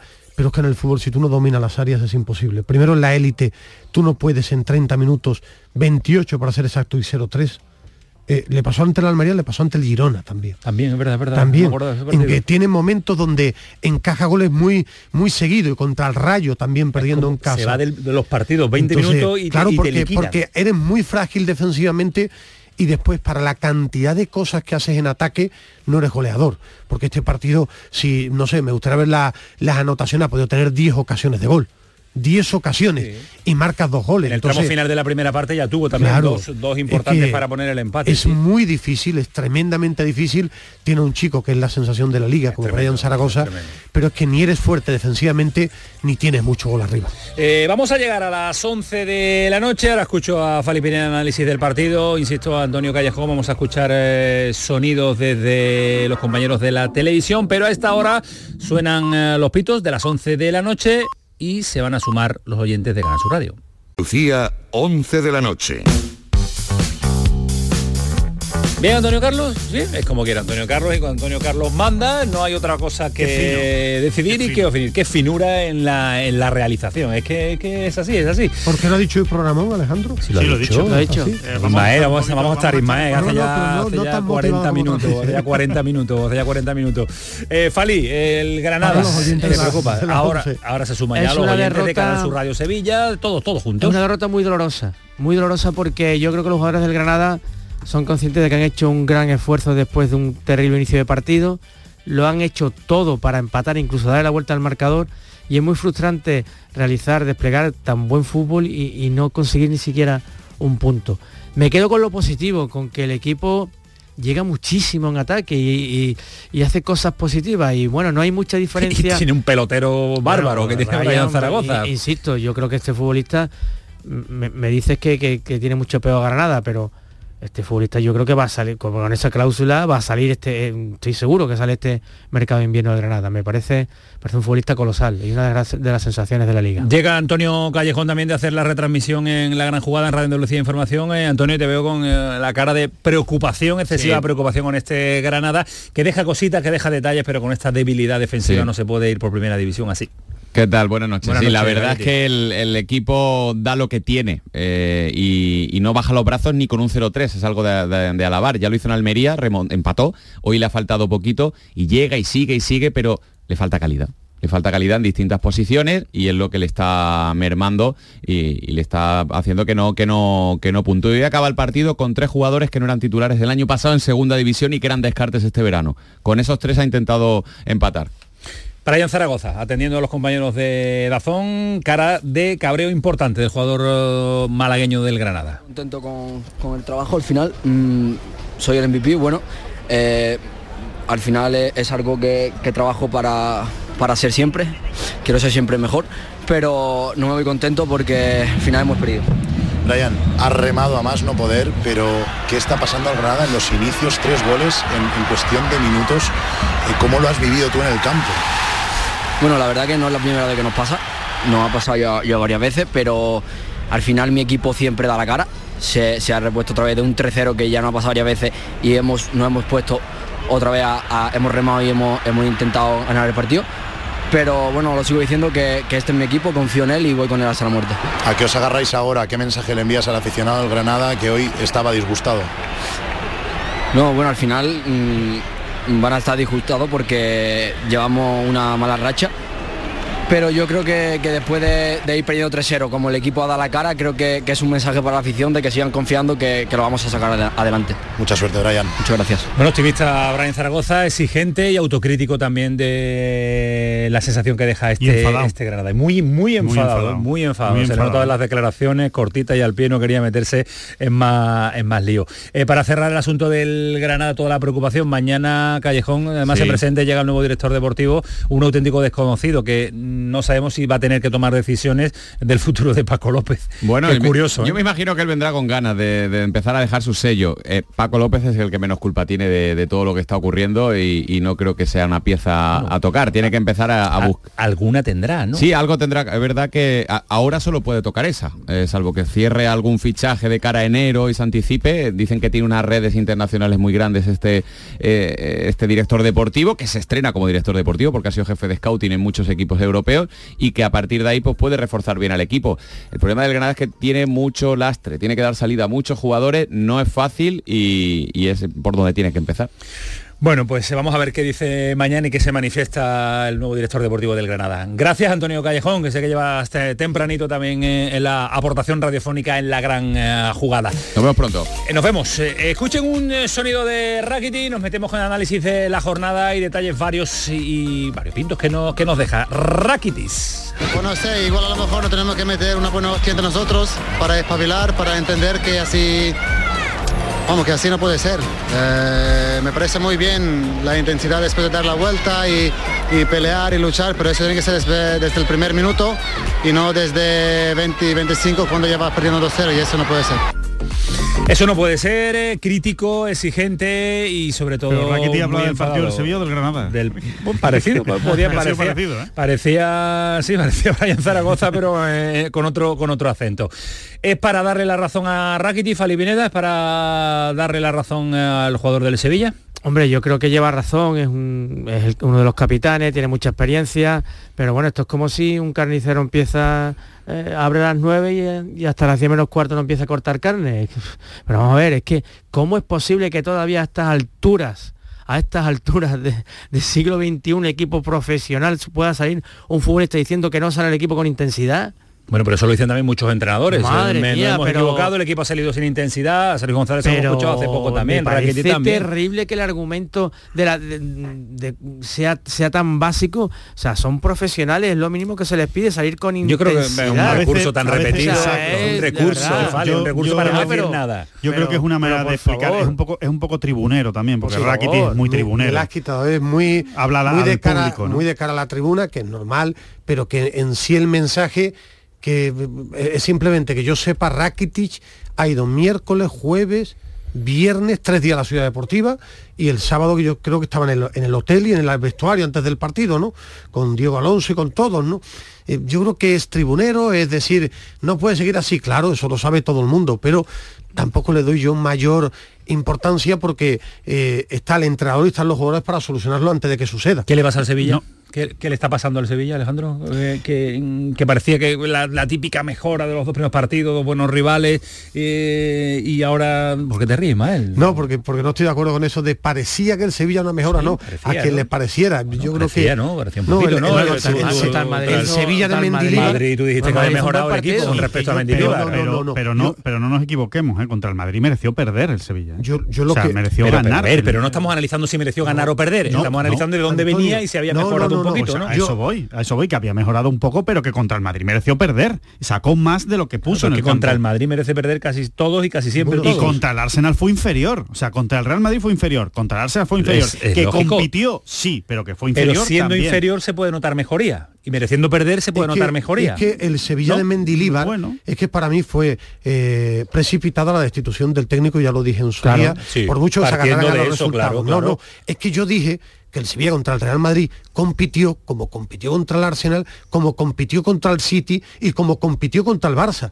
Si es que ese no es el problema del Sevilla, el problema es de los dirigentes que quieren que el Sevilla gane, gane, gane, cambian entrenadores con una facilidad tremenda y el Sevilla no va a cambiar de la noche a la mañana, porque es muy difícil, y menos sin sacar todavía conclusiones de un entrenador que a mí las señales que me está mandando es que está conociendo a la plantilla que no tiene todavía claro cómo es la plantilla que, que tiene que dirigir. Obviamente. Pero eso, eso No, es pero normal. es imposible que la cuando, la conozca. jugándose Cuando partidos tú- es un peligro. pero cuando tú jugar, jugar 30 minutos con dos puntas es un problema porque Mariano y Enesiri no cuajan. Jugar dos partidos y pico con Ocampos y Luque Bacchio, cada uno en una banda, cuando habían rendido mejor en la banda contraria, también son situaciones que te puede penalizar con la co- competi- competición. Y dijo Castro del Nido que el cambio era para empezar a ganar ya. Y no están ganando. No, porque no es tan fácil. Y primero para porque... ellos sí, para los que mandan sí. No, ¿eh? pero eh, entonces muestran, y parece mentira, un gran desconocimiento del mundo del fútbol. ¿Pero lo dijeron públicamente?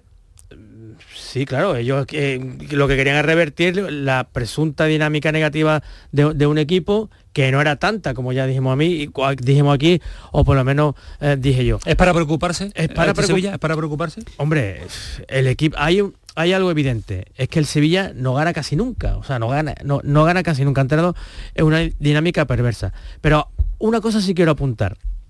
Aunque Diego Alonso no conozca la plantilla, hay algunos hechos en la alineación del otro día que a mí me hacen llevarme las manos a la cabeza. La alineación de Mariano, a mí que me la explique. Primero, ¿por qué se ficha Mariano? Y después, ¿por qué Mariano, el entrenador... ¿Qué ha hecho Mariano para y dar le la camiseta de la titular? camiseta de titular? Porque vamos, si yo soy Rafa Mir, vamos, si yo soy Rafa Mir, a mí me Bueno, echan del- Rafa Mir que se lo haga mirar Sí, también. Pero, pero a mí me echan del Sevilla. Bueno, es lo que es lo que, es lo que querían Claro, este verano. Porque yo cojo a Y no- Diego y no- y no Alonso. lo consiguieron yo porque no cojo a Diego Alonso y le digo, pero bueno, pero mister, pero usted ¿cómo va a poner a ¿Qué Mariano mérito- delante, qué mérito ha hecho delante mía, Ah, delante de mí. Bueno, yo creo, yo creo que Diego Alonso concretamente estoy muy de acuerdo con, con el análisis de Ismael, lo que está haciendo es tocar muchas teclas y, y está intentando meter a todos los jugadores en el saco, eh, intentar que los jugadores le demuestren quién tiene que jugar y no, y no dejar, digamos, en el ostracismo de primera a determinados jugadores por Alejandro Mariano. Bueno, un ex- sí, un- eh, casi un eh, exfutbolista. Bueno, pero contra el Arsenal, cuidado, contra el Arsenal, eh, por lo menos tuvo- Remató un hizo par de mucho veces. ruido, hizo mucho ruido y al final, No me oye, bueno. tampoco, tampoco Nesiri es un delantero absolutamente Tiene que intocable. jugar siempre en. Sevilla. Ah, en este Sevilla yo estoy de acuerdo que tiene que jugar siempre. Y a mí me parecía una barbaridad que sea titular Mariano por delante de Nesiri. A día de hoy me parece una, una barbaridad. Pero que Nesiri no es intocable, Fali. Que Nesiri falla mucho. Mucho falla delante del portero. porque Entonces, es un si tú- delantero que no entra si mucho en juego, que, que te aporta poco juego, pero te aporta mucho remate y mucho trabajo. Pero que yo más mucho que, yo más que, que de nombres propios, que también podemos analizar, el Sevilla tiene un problema de base de que cambiando tanto de entrenador no tiene un sello ni un estilo. Y después claro. eh, el club está vendiendo externamente una circunstancia que no se ve. Porque tenemos una gran plantilla y una gran plantilla que va a empezar a ganar, no gana. a ver, a ver si nos El- vamos a el tener Sevilla- que plantear Sevilla, no, no. algo evidente si la plantilla no es tan buena como dicen. Bueno, yo creo que las plantillas hay que entrenarlas. Creo que hay una mentira en el fútbol que se dice muy rápido. Tú puedes tener individualmente buenos jugadores, pero tienes que hacer un equipo de fútbol. Y para ello la, la pieza más importante en el fútbol es el entrenador. Es muy importante. Es el, no, para mí lo más importante es, el entrenador. importante. Eso y va requiere, Ismael, cambiando. pues eso requiere paciencia, No tranquilidad. quieren tenerla en el Sevilla. Pues entonces es imposible que Bueno, las cosas pues, salgan bien. pero bueno, pues, pues, eh, hay dos señores que no la quieren tener, que son Castro y del Nido Carrasco. A partir de ahí, decía Camaño, es preocupante lo del Sevilla. Para mí sí, sencillamente porque creo que no tiene un plan que Diego Alonso está tocando teclas y está intentando conocer a la plantilla en plena competición, porque el club tiene una ansiedad terrible, porque el aficionado se está agobiando y porque ahora mismo el equipo no gana. Es que de 10 partidos en liga solo ha ganado dos y no es un equipo que se ve fiable para ganar partidos. Y, no- solo eso, ¿no? sino que además viene de una temporada en la que ha ganado poco. Porque es que el año pasado ganó Liga, poco el Sevilla, poco. en Liga, en Liga, por supuesto, después ganó la, la Europa League, ¿no? Pero en Liga, que es semana a semana, que es lo que te va marcando, viene de ganar poco. Es como si al equipo se le hubiera olvidado ganar, ¿no? O, o se le hubiera, hubiera perdido ese gen eh, ganador que sí que ha tenido durante tantísimo tiempo y ahora lo hubiera perdido. A mí la verdad es que las constantes vitales que me ofrece el equipo no son malas. O sea, a mí eh, la, la- a partir del 2-0, es verdad que el 2-0 te marca mucho, pero a partir del 2-0 creo que domina el Cádiz, creo que es mucho mejor que el Cádiz. En la segunda parte a mí el Sevilla me gustó, creo que La última media hora no Sin embargo, tras el Bueno, empate... no tira puerta porque le falta crear ocasiones Sí, de pero gol. tras el empate, te- tuvo tiempo después para desarrollar el fútbol y superar a un Cádiz. Falló Oye, Diego Alonso que- en los cambios. Claramente, muchísimo, muchísimo, claramente muchísimo. porque el Cádiz al equipo lo tiene- empeoró. el Pero los el segundo cambios tiempo y de- hace un par de jugadas con Ya, mucho peligro. poquísimo, poquísimo. Hombre, hay El una doble intervención del, de, de Nilan que salva, salva al Sevilla. Sí, ¿eh? tiene dos ocasiones muy claras el Cádiz, pero nada más. El Cádiz aprove- aprovecha los regalos del Sevilla claramente y el Sevilla aprovecha los regalos del Cádiz O sea, también. el Cádiz- Yo creo que fue un partido en el que se el Cádiz- regalaron mí el al Cádiz le faltó valentía. Eso es lo que yo vi. A mí al Cádiz le faltó valentía para ir de verdad por el partido. Creo que con el 2-2 se asusta y dice, vamos a guardar, A el, guardar el empate, puntito. y si en una y si en una me sale y me llevo los tres puntos, pues fenomenal. Yo creo que si hubiera ido el Cádiz de verdad por el Sevilla, le hubiera causado A- muchos más problemas. A mí, a mí me preocupa Voy la con situación la del cabeza, Sevilla Ismael. por una sencilla razón. Primero porque eh, el club eh, no tiene jerarquía ahora mismo. Me refiero, hay que darle tiempo a Diego Alonso, que acaba de llegar y me parece muy injusto eh, etiquetarlo de forma tan clara. Yo sí digo que para mí se equivocó en los cambios el día del Cádiz y no me gustó el, el Sevilla. Pero es verdad que al final todo el foco es para los jugadores. Perfecto. Pero los jugadores tienen que tener un líder, un entrenador que lo- los haga entrenar, los sitúe, sepa qué quiere. Y creo que el Sevilla no sabe todavía lo que quiere. eso requiere Quiere sacar, tiempo, claro, bueno, no- o- mensajes, o primero es defender. Pero bueno, pero Mendilibar llegó el año pasado y cambió esa dinámica y el Sí. Sevilla, el equipo empezó a ganar Sí. y el equipo de estar en descenso casi se mete en Europa vía liga, casi se mete en Europa vía liga, peleó hasta el final y ganó una competición europea. Yo creo, yo creo, yo, yo le doy le doy mucho mérito a Mendilibar, pero creo que es más de los jugadores. Yo creo que, que en el caso del Sevilla el ¿Los jugadores problema no quieren jugar ahora? o- No, no Y es ahora- que no quieran jugar, porque eso es absurdo, ¿no? No, es que un- no, no- no conozco un futbolista que salga al campo y diga, no quiero jugar. Pero sí es verdad que hay determinados futbolistas que eh, han bajado muchísimo su rendimiento, que, que estaba por los suelos en la época de San Paolo y que cuando llegó Mendilibar dieron un paso hacia adelante. Pues yo creo que este Y Sevilla, pero yo creo que este. Sevilla Esto, mejoraría con, dura- con la mano de un digamos que son entrenador. ¿eh? yo creo que este Sevilla Hombre, mejoraría con la mano ¿no? de un buen entrenador. Son procesos Porque, de- ¿no? porque Claro. no tiene tan mal equipo pero lo como que ha dice, manifestado. pero lo que yo ya empiezo a dudar eso, ¿eh? No, no, no, no, pues yo creo Pero lo que dice Alejandro entonces que son futbolistas que se activan durante un periodo de tiempo Bueno, te voy a poner y un después ejemplo. son Va- incapaces voy- voy a hablar con son un- incapaces de competir de manera continua. Un pones nombre el propio. punto y seguido que voy a Acuña. Cádiz. Acuña está desconocido. Yo Acuña no, no sé qué futbolista es. Este, este futbolista no ha sido campeón del mundo. Pero Pedrosa estaba de maravilla, lo ha quitado y pone a Acuña. Correcto, Lleva tres partidos que correcto. toma decisiones también el entrenador que no, que no se pero entiende. Acuña estaba, eh, perdona y con esto termino, Acuña estaba, sí. que era para, para, para, para directamente meterlo en su casa, es decir, no salgas de tu casa en la época de San Paoli y cuando llegó Mendilibar empezó a rendir mucho mejor. Eh, Cádiz, eh, Javi Lacabe, ¿qué tal? Muy buenas. Cádiz. Hola, buenas Hola, noches, ¿qué tal? Muy buenas noches. ¿Cómo, cómo está el, el día después también en, eh, en Cádiz? Aquí estamos con el, eh, el análisis de- del Sevilla, preocupante. Eh, ¿Tan preocupante este Cádiz también? Hombre, a otro nivel, porque evidentemente el Sevilla no, no aspira a la permanencia como el Cádiz, pero yo creo que por lo menos al nivel del- de la preocupación del sevillismo debe de estar la preocupación de la afición del Cádiz. sí. ¿Te, te- te- te defraudó? Y te pregunto desde tú que viste el partido en directo, ¿te defraudó también el Sevilla, Javi? A ver, eh, equilibrando o, o- o- o te- o haciendo un compendio entre los dos partidos últimos, porque yo creo que el del Madrid fue otro nivel. Eh, en los partidos contra el Arsenal y contra el Cádiz he visto un Sevilla ofensivamente bastante aceptable, diría que hasta notable, defensivamente me pareció un auténtico desastre, tanto contra el Arsenal como contra el Cádiz. ¿Y el Y Cádiz? es lo que yo. El Cádiz. mm, yo es que llevo varias semanas ya y vosotros lo- os lo he expresado y os lo he comentado vosotros casi todas las noches que, habéis, que me habéis llamado en el pelotazo. Cuando la gente estaba muy tranquila y cuando la gente se veía en mitad de tabla con, eh, con esa- esos siete puntos que llegaron en las cuatro primeras jornadas, eh, poco después empezaron a llegar empates y derrotas y yo empecé a decir que no me gustaba el Cádiz. Eh, que exagerado, estamos a mitad de tabla, el mejor comienzo de la historia y tal.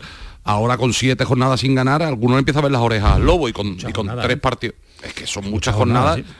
Y que, y que hay una y que hay una cosa que es impepinable, que es verdad, que Almería, Granada y Celta están peor que el Cádiz.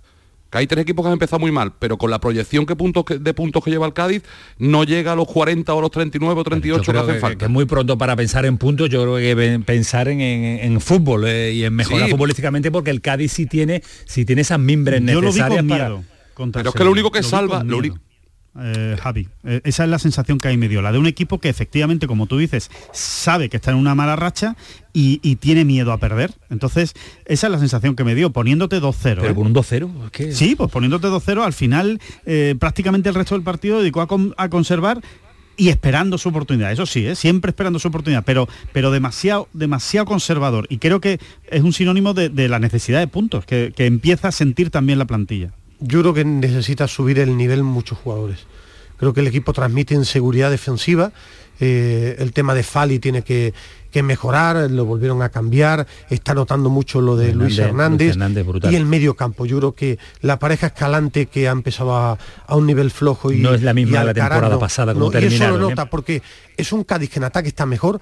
A mí me gustó bastante Roger. Muy bien, me gustó muy bien. bastante. Partidazo. Es Es el mejor partidazo. partido que le he visto y me está gustando una barbaridad el chico, Chris Ramos. Chris Ramos, sí. Eh, pero lo de Roger me sorprendió más porque no estaba Ha sido el gran partido que ha hecho este- desde que llegó, ¿eh? porque no se le este había visto hace Dos pases excelentes nada, ¿eh? de gol. vamos. Pero eh, es un equipo que transmite inseguridad, igual que entramos del año pasado me transmitía que era un equipo fiable, me está demostrando ahora mismo en este tramo de campeonato que atrás es, es blando. Claro, es que al fin y al cabo podemos evaluar y, y como estáis haciendo vosotros con el, con el tema del Sevilla, el trabajo de los entrenadores, pero al final esto no deja de ser también un deporte de futbolistas. Y, y- y si tantas veces hemos destacado eh, esa columna vertebral del Cádiz, esa pareja defensiva, eh, Fali, Luis Hernández, Luis Hernández prácticamente no ha podido jugar esta Nada. temporada. Después Ocampo, que es otro futbolista que ha llamado a ser fundamental, todavía no se recupera y no está. En el centro del campo Escalante, que para mi gusto fue mm, majestuosa la segunda vuelta que hizo el año pasado, es que no ha aparecido todavía. El famoso delantero top que llegó, que es Maxi Gómez, lleva cero goles. Y el otro día no juega ni un minuto en un partido que el Cádiz no va, no, no va ganando en los últimos instantes, en la última media hora de partido. Es decir, estamos hablando de cuatro o cinco futbolistas que teóricamente llamados a ser imprescindibles, que por lesiones, recuperación de lesiones, baja forma o que no se han adaptado todavía, no están aportando. O sea, este Cádiz se está aguantando en, en Conal Ledesma, que es el, el tótem de siempre en la portería, y ese trabajo que estáis diciendo de Alcaraz, de Ramos, de, el golito de salpicado de Ramos, Ramos, sí. Ahora Rulle parece que se enchufa, dos detallitos de machís, pero la que hemos llamado aquí en Cádiz la mejor plantilla de la historia del Cádiz, de momento de fondo de armario no está demostrando esa, esa mejor plantilla de la historia. me parecía muy exagerada. ¿eh? Hombre, yo eh, estamos No, casi a 10. todos de acuerdo. No, pero me refiero mm, eh, no En- ahora en- mismo. en- antes, en verano. inversión, Sí, en verano. es que- es que, eh, el verano actual en este fútbol vivimos un verano de fútbol ficción. De- porque el Almería era la, la repanocha, eh, una cosa es que el- individualmente no, te también parezca. los números están ahí, Ismael. El Almería es la segunda inversión más, importante de la Bueno, liga. el es que, a Sevilla ver, es la cuarta, Ismael, claro. creo y- que hay que pero hay que, hay que que analizar los tiempos, La ¿no? plantilla y el equipo. Claro. Bueno, pero ya está. es que- Entonces, tú, tú puedes tener una gran plantilla y un mal equipo, es que- porque no consigues que esa plantilla Pero funcione. por ejemplo en el Pero Cádiz, eso no significa que la eh, plantilla el sea mala. Cádiz decir que es la mejor plantilla de la historia Bueno, en pues, verano. bueno, yo- he visto buenas plantillas del Cádiz eh, en e- la década de los 80. eh, ve- después hay que demostrarlo eso de tan plantillón. Creo que a veces es demasiado Eso- exagerado. Acuérdate, Ismael, que la- lo mismo que tú estás diciendo ahora es lo que dijo aquí Vizcaíno en el mes de agosto, creo que fue, aquel día que venía de la reunión en la Liga. ¿Acuerdas que estuvo allí Sí, en el estudio? sí, sí, sí. Y dijo eso mismo que está diciendo ahora mismo Ismael. Que sí, que puede ser una gran plantilla, que lo demuestren en el césped ahora. Claro. Y yo creo que hasta el momento no lo están demostrando. Para cerrar eh, Cádiz y Sevilla, eh, ¿te preocupa la situación, Javi, a ti? Del Cádiz me preguntas Sí, ahora, ¿no? sí, sí. A mí mucho. Mucho, ¿no? El calificativo. Creo y espero equivocarme que después del partido contra el Real Madrid, ahora vamos a Getafe, va después a Mallorca, parón para las elecciones y Real Madrid en casa. Vamos a estar más preocupados todavía. Bueno, pues eh, me quedo con Y ese... espero, espero ser pájaro de mal agüero. y Ojalá, ojalá lo sea. Gracias, Javi, un abrazo, cuídate mucho. Hasta luego, un abrazo. ¿Te preocupa el Sevilla, Alejandro?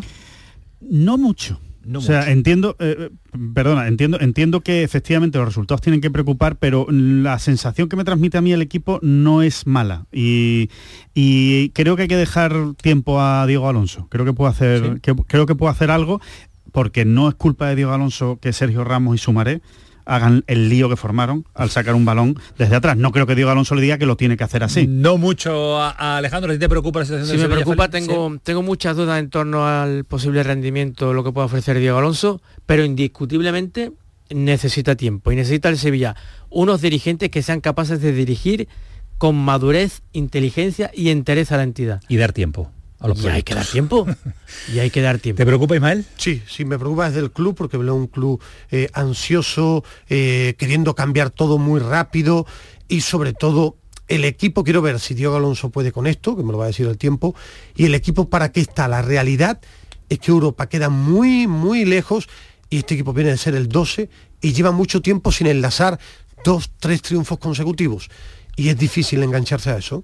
A ver si lo hace. Bueno, pues vamos a ver si se, si se engancha a eso o no. 22 minutos sobre las 11 de la noche. Tengo 8 minutos porque tenemos que escuchar después a un par de porteros interesantes y le tengo que dedicar mucho, pero que mucho tiempo. Así que en 8 minutos, eh, Alejandro Rodríguez, quiero que me califiques también la temporada de Isco, eh, si es Betis medio, medio Betis, el Betis entero y abrimos eh, el apartado en verde y blanco para también dar con la tecla negativa que la tiene este Betis también e importante tiene, ¿eh? la tiene, la tiene, la la tiene, tiene, ¿eh? la No tiene. solo.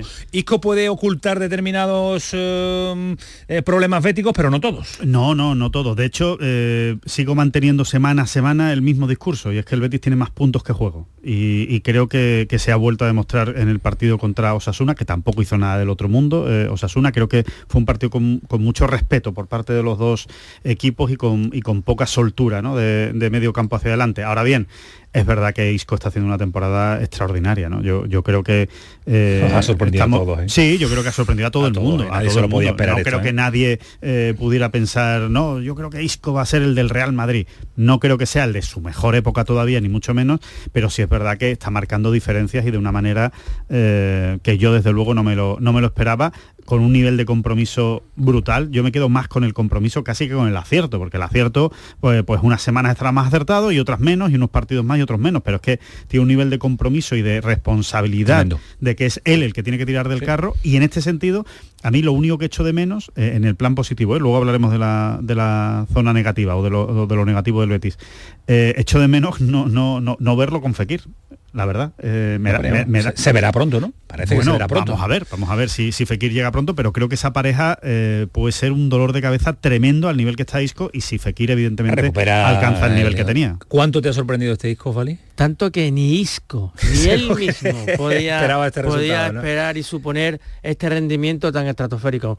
A mí me ha sorprendido muchísimo, una barbaridad. Se lo ha ganado Isco, se beneficia el Betty y también es un triunfo del entrenador. ¿eh? Porque Manuel Pellegrini de un principio apostó De- por él, Dirección deportiva también. dirección deportiva, pero hoy también mucho más de, creo yo, de- del entrenador. te ha Eh, llegado No, que no es ninguna dirección deportiva. Esto es, eh, Isco se pone en contacto con gente del Betis porque ya hubo contactos con Isco.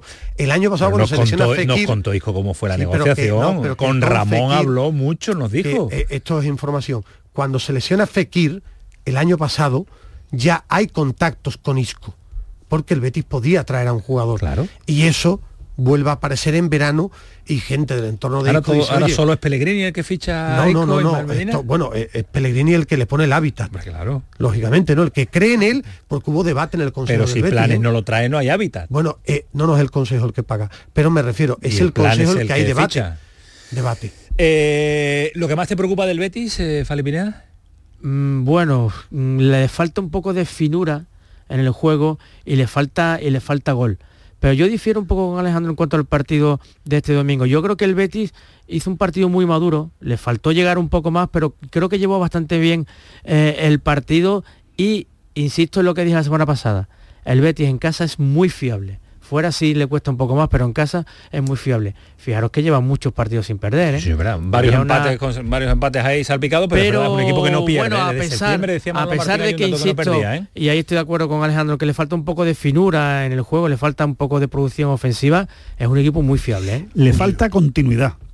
Perdón, le falta continuidad en el juego. Es lo que eh, Hay, yo... po- hay pocos equipos que este año Es ofrecen esa continuidad sí, ¿eh? que en 90 minutos. ¿eh? ni el Madrid ni el. Madrid, no, no. Bueno, sí, el Atlético no es el que más el continuidad está ofreciendo. sí, es más fiable en ese aspecto ¿Te preocupa a ti del Betis? Bueno, para mí hay dos nombres propios, que es Isco, pues lo habéis dicho todo, pero Pellegrini.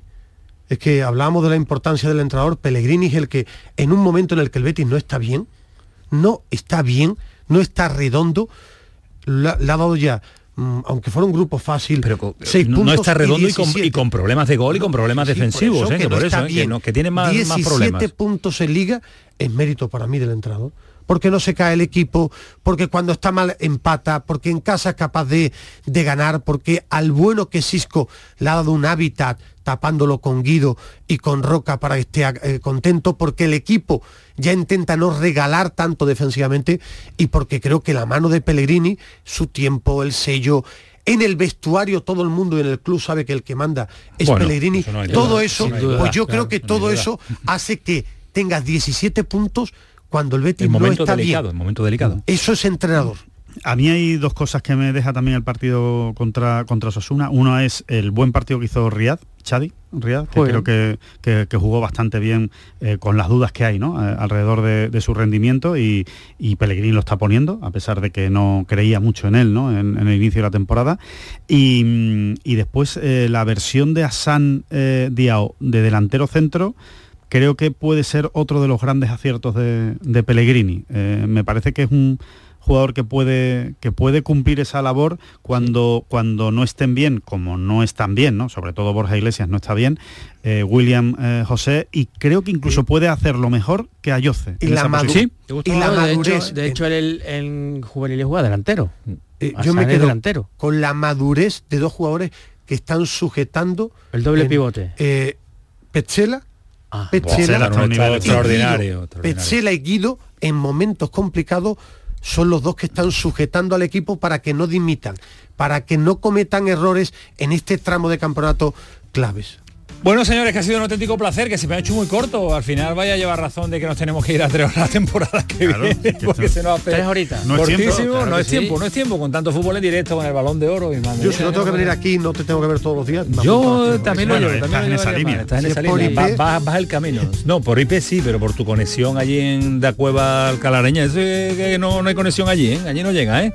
no hay forma. Hay que pagar el Venga, que llega Bernardo, levantaros, señores. Adiós, bueno, Medina. Adiós. Venga, dormir tempranito a casa. no le gusta, adiós, Fali. Ahora se con su libro. Sí, eh. ahora, no, ahora ve el multifútbol de la Ahora sí, hasta mañana. hasta mañana, que mañana estoy aquí también. Bien, mañana está aquí, que no se va. Eh, 11 y 29, paramos, 29, paramos un instante y ya está Bernardo y César para contarnos muchas cosas. Porteros, ratito de porteros. El pelotazo de Canal Sur Radio con Antonio Caamaño.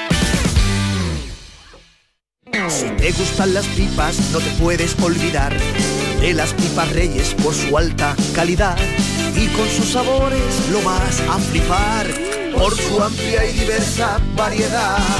Pipas reyes, vamos a flipar. A los que lo hacéis porque tenéis una ilusión que no os cabe en el cuerpo o porque sabéis que contribuís a que las personas que se quedan ciegas cada año tengan el apoyo que necesitan. A todos los que jugáis a la 11, a todos, ¿eh? Bien jugado. Porque cuando jugáis a la 11, hacéis que miles de personas con discapacidad sean capaces de todo. A todos los que jugáis a la 11, bien jugado. Juega responsablemente y solo si eres mayor de edad. A ver esa foto, decid patata. ¡Hijolusa! En el supermercado, dale la vuelta al envase y encuentra nuestra marca para garantizarte una gran calidad en tu mesa. Patatas Hijolusa. Amamos las patatas. Empresa colaboradora del Plan 2030 de apoyo al deporte de base. El pelotazo de Canal Sur Radio con Antonio Caamaño.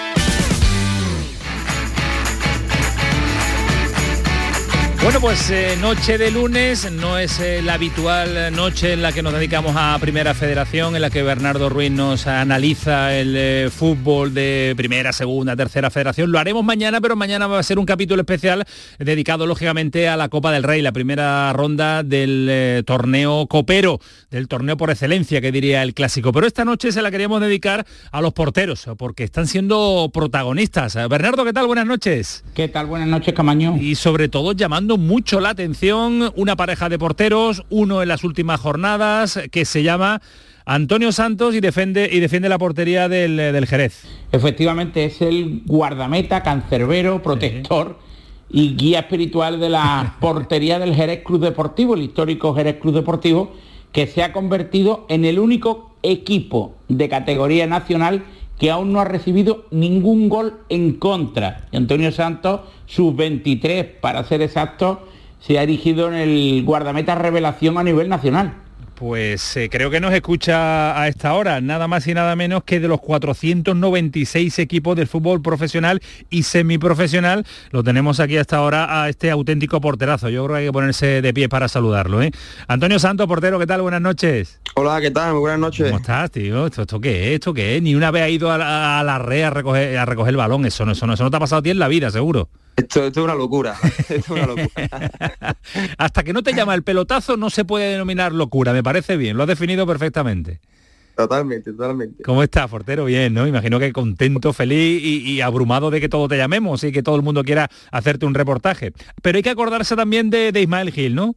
Sí, la verdad que, que estamos viviendo un momento súper súper felices, que estamos, estamos disfrutando muchísimo de lo que más nos gusta, que es el fútbol. Y, y creo que, que es lo importante, ¿no? Disfrutar de nuestra profesión y lo estamos haciendo. Oye, dime, un- dime un secreto. ¿Esto es mérito del portero o de la defensa? Esto es mérito de todo el equipo y de todo, y de todo el cuerpo técnico. Bernardo está entrenado en responder a los medios, ¿eh? ¿Cómo ha sacado ya el capote a la primera? Ha dicho, esto es de todo, esto no solo del portero. ¿Cómo, cómo están ya preparados estos sub-23 ya, eh? Sí, sí, sí. Además, el jefe de prensa del Jerez Club Deportivo se ha distinguido en los últimos días por conceder decenas de entrevistas y ya ha leccionado al guardameta sevillano Antonio Santos porque porque últimamente acapara más protagonismo que incluso algunos guardametas de primera división, ¿no, Antonio? Hombre, claro. Pues sí, la verdad es que estas últimas semanas están siendo bastante bastante divertidas, bastante divertidas con, los, con la- las entrevistas y la radio, pero muy contento, la verdad que muy contento. Oye, yo te voy a preguntar y tú me vas a decir, no, esto es trabajo, trabajo, trabajo, el grupo, pero eh, ¿hay una, una pizquita de suerte también en todo esto, Antonio? Cuando uno ve que el balón no entra por algún motivo, alguna acción que tú has dicho, este ya entra y al final no entra. Pues siempre está esa pequita de suerte, ¿no? La verdad que, por ejemplo, este, este domingo hemos tenido eh, un remate de cabeza y tiene el palo, que yo di- digo, esta, es el gol, y, y salió para afuera, ¿no? Y salió otra vez para mí, y digo, es que, claro, cuando estás con la flechita para arriba, todo va de cara. Claro, eso es verdad. Bernardo que te tiene controlado me dijo, vaya portero que, que tenía el Ceuta B, porque tú eres de Málaga. eh, eh, bueno, no, eh, Málaga, canterano del Málaga, pero nacido en Sevilla, te vas a, a jugar al Ceuta, que es mi tierra. Es que, vamos, te daban todas las todas las opciones para que yo te tuviera que entrevistar, es que esto no puede ser.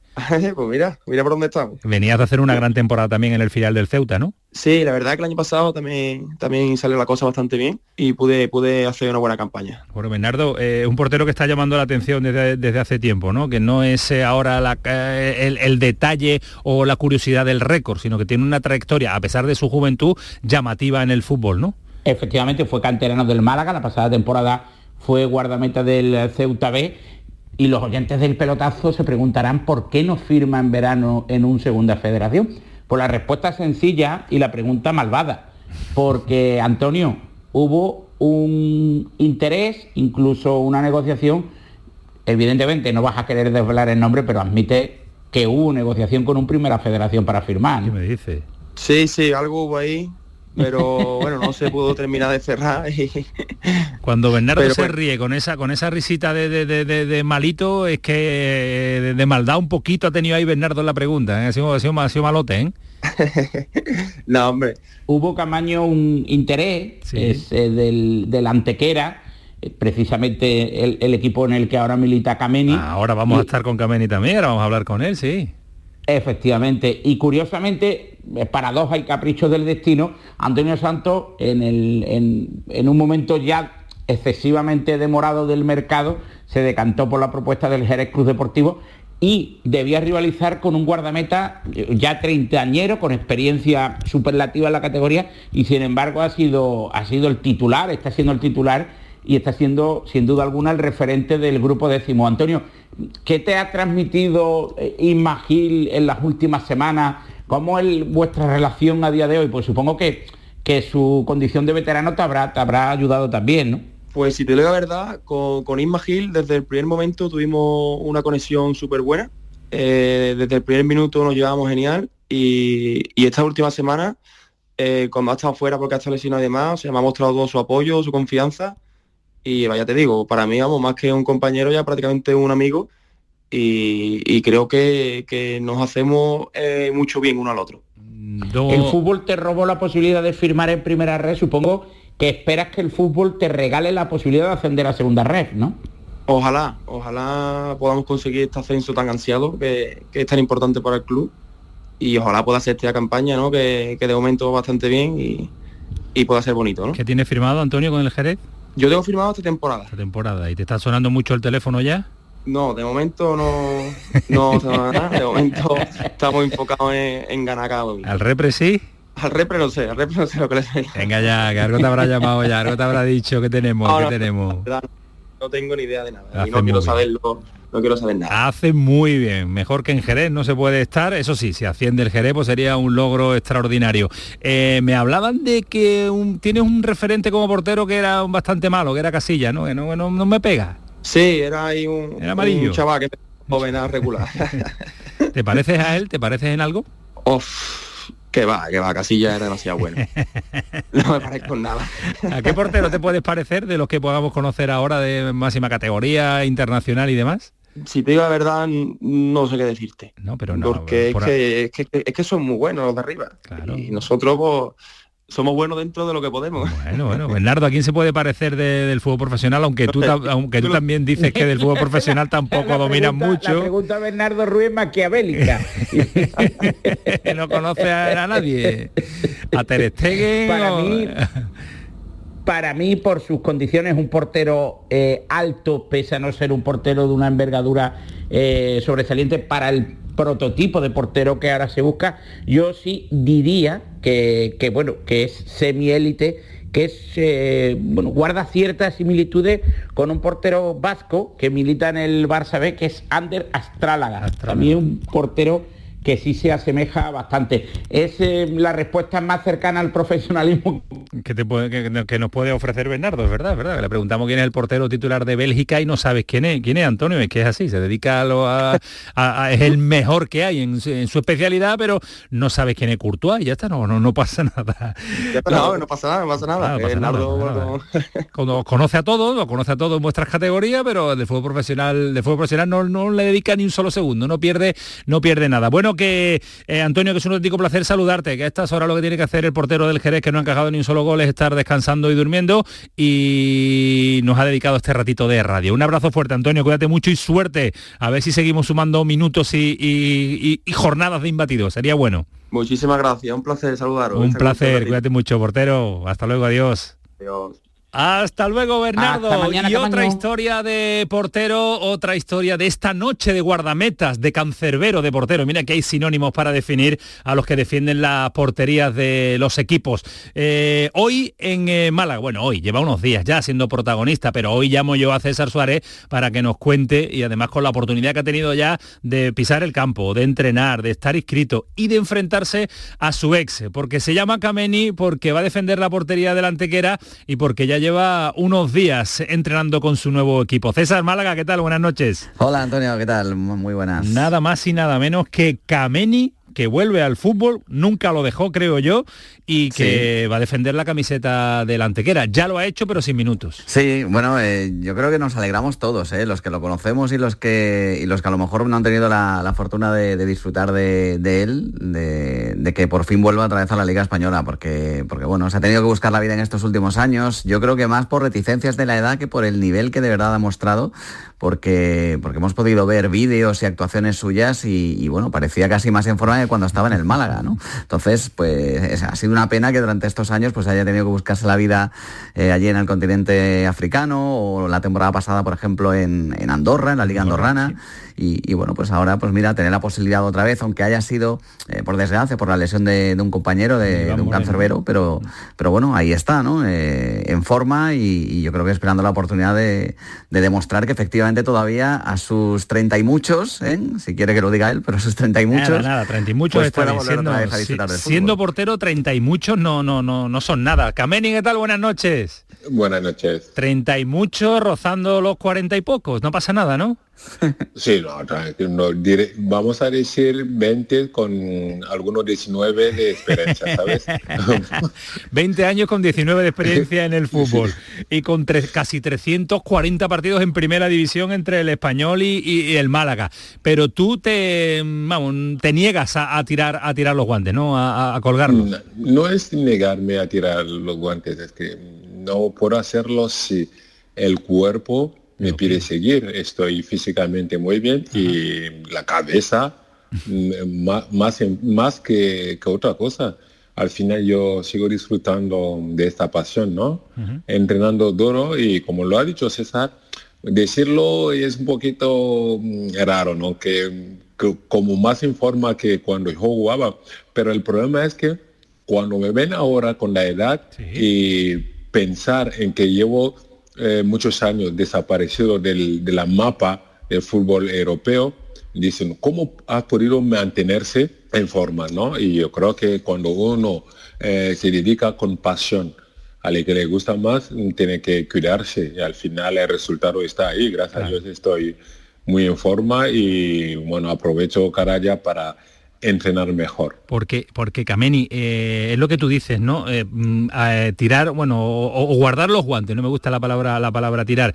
Eh, uno lo hace cuando le cuesta ir a entrenar, ¿no? Cuando le cuesta levantarse y decir, hoy no tengo ganas de pegarme cuatro barrigazos, 20 culazos en el, en el verde, ¿no? ¿Eso a ti todavía no te pasa? No, no, y si, si fuera el caso, y no estaríamos hablando ahora de mi regreso a Antequera o de la Liga Andorana o Djibouti yo no he ido, yo no he ido a, a o a Andorra por el dinero, porque mm, por la pasión. El día que me entra o me despierto y no tengo las ganas de tirarme o de decir, joder, ¿dónde voy? No, lo dejo eh, así de fácil, lo tengo muy claro. Claro, porque, porque además eh, tú, tu intención, me contaba Tirado, me contaba también César eh, este fin de semana, que mm, te hacía ilusión eh, retirarte vistiendo la camiseta del Málaga, pero no ha podido ser, ¿no? No podemos decir que no ha podido ser, todavía no estoy retirado, así que no sabemos ah, lo que ole, a ole, Dejamos la ventana abierta, César? Dejamos la, ventana abierta, ¿eh? La, verdad ¿Cómo regatea, ¿eh? Y eso que es portero. Es torero, es torero, es que lleva muchos años en Andalucía y ya es torero, mm. claro. No, la, verdad es que llevo muchos años aquí en España y solo, solo he jugado en dos equipos que amo mucho, que son el español y, el Málaga. Y estoy afincado aquí en Málaga y los aficionados lo saben. Y como los pericos, los malaguistas, que eh, eh, siempre lo he dicho, me gustaría retirarme en uno de los Bueno, eh, si no es posible, lo, lo aceptamos. y y pensamos que el destino estaba escrito así, pero eso es eh, muy claro porque tengo mucho cariño y mucho respeto hacia esos clubes. Eh, oye César, ¿cómo se da el fichaje de Kameni por el Antequera? Ha sido una cosa muy rápida, ¿no? Pues se lesiona en Melilla Iván Moreno y hay que buscar una alternativa y además eh, lleva un, dorsal raro para un portero. Había leído que lleva el 8, ¿no? Sí, bueno, eso, creo que lo podría contar mejor él, ¿no? Pero, pero sí que es cierto que, bueno, es eh, la, desgracia que, que le ocurre al portero de, la Antequera, pues, pues hace que tengan que buscar un guardameta en el mercado y bueno, pues ahí estaba Carlos Cameni entrenando, eh, demostrando su, que su pasión sigue intacta y que, sobre todo lo más importante para, un club que estaba en forma, ¿no? Y, bueno, entre la experiencia que tiene. Pero aparte de eso, César, es que tengo una muy buena relación con Ernesto Mancebo, que es el entrenador de los porteros, y siempre, siempre que he vuelto de, vacaciones el verano, para prepararme antes de ir a cualquier equipo, he entrenado con él. Él estaba mm. en el Marbella y después se fue a, la Antequera. Eh, el año pasado, al final de temporada, entrené, me vino aquí en Málaga por unos asuntos eh, personales y para no quedarme en casa sin hacer nada, que a mí no me gusta nada, siempre quiero entrenar, hablé con él y el Antequera me, me abrió la puerta de poder ir a entrenar con ellos unos días ahí. Así que ya me conocían desde no solo de mi pasado como eh, portero del Málaga o el español, pero de haber estado con ellos en un vestuario hace unos días. Y cuando surgió, eh, por desgracia, la lesión del, de Iván, eh, bueno, había muchos nombres en la mesa y pensaron en mí, porque ya había un antes, ¿no? Y bueno, gracias a Dios eso se hizo muy rápido y tomamos la, decisión y, ojalá fue un acierto y que disfrutamos una buena temporada. Y Kameni, qué raro tuvo que ser estar en el banquillo el otro día ante tu, queridísimo Málaga, ¿no? El otro día de tener la posibilidad de, debutar, digo, en una convocatoria, de estar sobre el verde viendo, viendo el partido de delante que era Málaga. Fue, fueron sensaciones raras, ¿no? Sí, muy rara. Hay que decir las cosas tal, tal cual. Es que tengo mucho cariño a Málaga y bueno, he ido a verle contra el Madrid, tengo relación con PIC y bueno, con Molina, que conocía en mi época del español, y ni, te digo con la afición, y enfrentarme ahí fue algo muy raro, estando en el banquillo y viendo cómo iban las cosas. La verdad que en esos momentos soy jugador de la antequera y yo quería que ganase mi equipo, que es, que es lo, más lógico, ¿no? Y bueno, eso se han llevado los tres puntos del Málaga, enhorabuena, le deseo mucha suerte y la verdad que la actitud mm, de la afición fue, no voy a decir de 10 más, porque nunca, nunca he dudado, nunca he pensado a otra cosa, otro recibimiento, porque nos queremos mucho, pero a vivirlo y de esa forma fue, fue brutal. Oye, eh, esto nunca se pregunta, pero tú has ido para jugar, ¿no? Y un equipo donde está funcionando eh, todo el equipo y donde está funcionando la portería, eh, va a haber dificultades, ¿no, Kameni? Sí, pero es que es ese fútbol, ¿no? Ese fútbol. Llegó en un, equipo ya, ya hecho, hay que decir la cosa. Siempre, y yo lo veo así, que algunos que ya están, estaban aquí ya tienen una ventaja por el conocimiento del, entrenador, de cómo jugar el equipo y muchas cosas. Pero yo vengo a, sumar, como siempre lo he hecho en todos los sitios donde he ido, vengo a sumar, a, aportar un plus para que crezca el equipo. El, equipo significa eh, todo, el cuerpo técnico, la plantilla, eh, el club en general. Si me toca, yo entreno cada día como si voy a salir el domingo. Eso ha sido eh, mi forma de vivir y de pensar desde pequeño y después llega el, el día de partido decide el entrenador. Si me toca jugar bien, si no me toca jugar, ayudo al compañero, quien tiene la, faena de defender los colores, porque todo eso es por el bien del equipo y al final eh, ganamos todos. Y te, quería preguntar, eh, Charlie, si, eh, bueno, dos cosas, ¿no? La, primera, un poquito más seria, es cómo te ha recibido ese, vestuario, porque es verdad que llevabas ya o, que los conocías de, unos días de entrenamiento, pero ¿cómo te han recibido? Alguien que, como tú, pues has estado tanto tiempo, tantos años en la élite. Sí, te hago la segunda? Claro, pero César, ya sabes, ya me conoces. Yo creo que yo suelo eh, romper, ¿me entiendes? Tumbar las paredes que hay para que no me vean como, ahí está caminando. No, yo soy uno más. y entro en el vestuario y desaparezco, ¿no? Mm, eh, que el equipo sea adelante y yo como uno más. No es nada fácil, lo bueno que los del año pasado se han quedado algunos y bueno, y el resto es fácil. Y meterte en, la dinámica del grupo y siempre cuando uno llega a un lugar se tiene que adaptar el lugar, no el lugar a él. Así que yo voy y intento animarme y estar con, en su dinámica cómo viven las cosas y compartir momentos y charlar con ellos mm, antes y después de los entrenos, que es algo eh, bonito, que facilita la integración.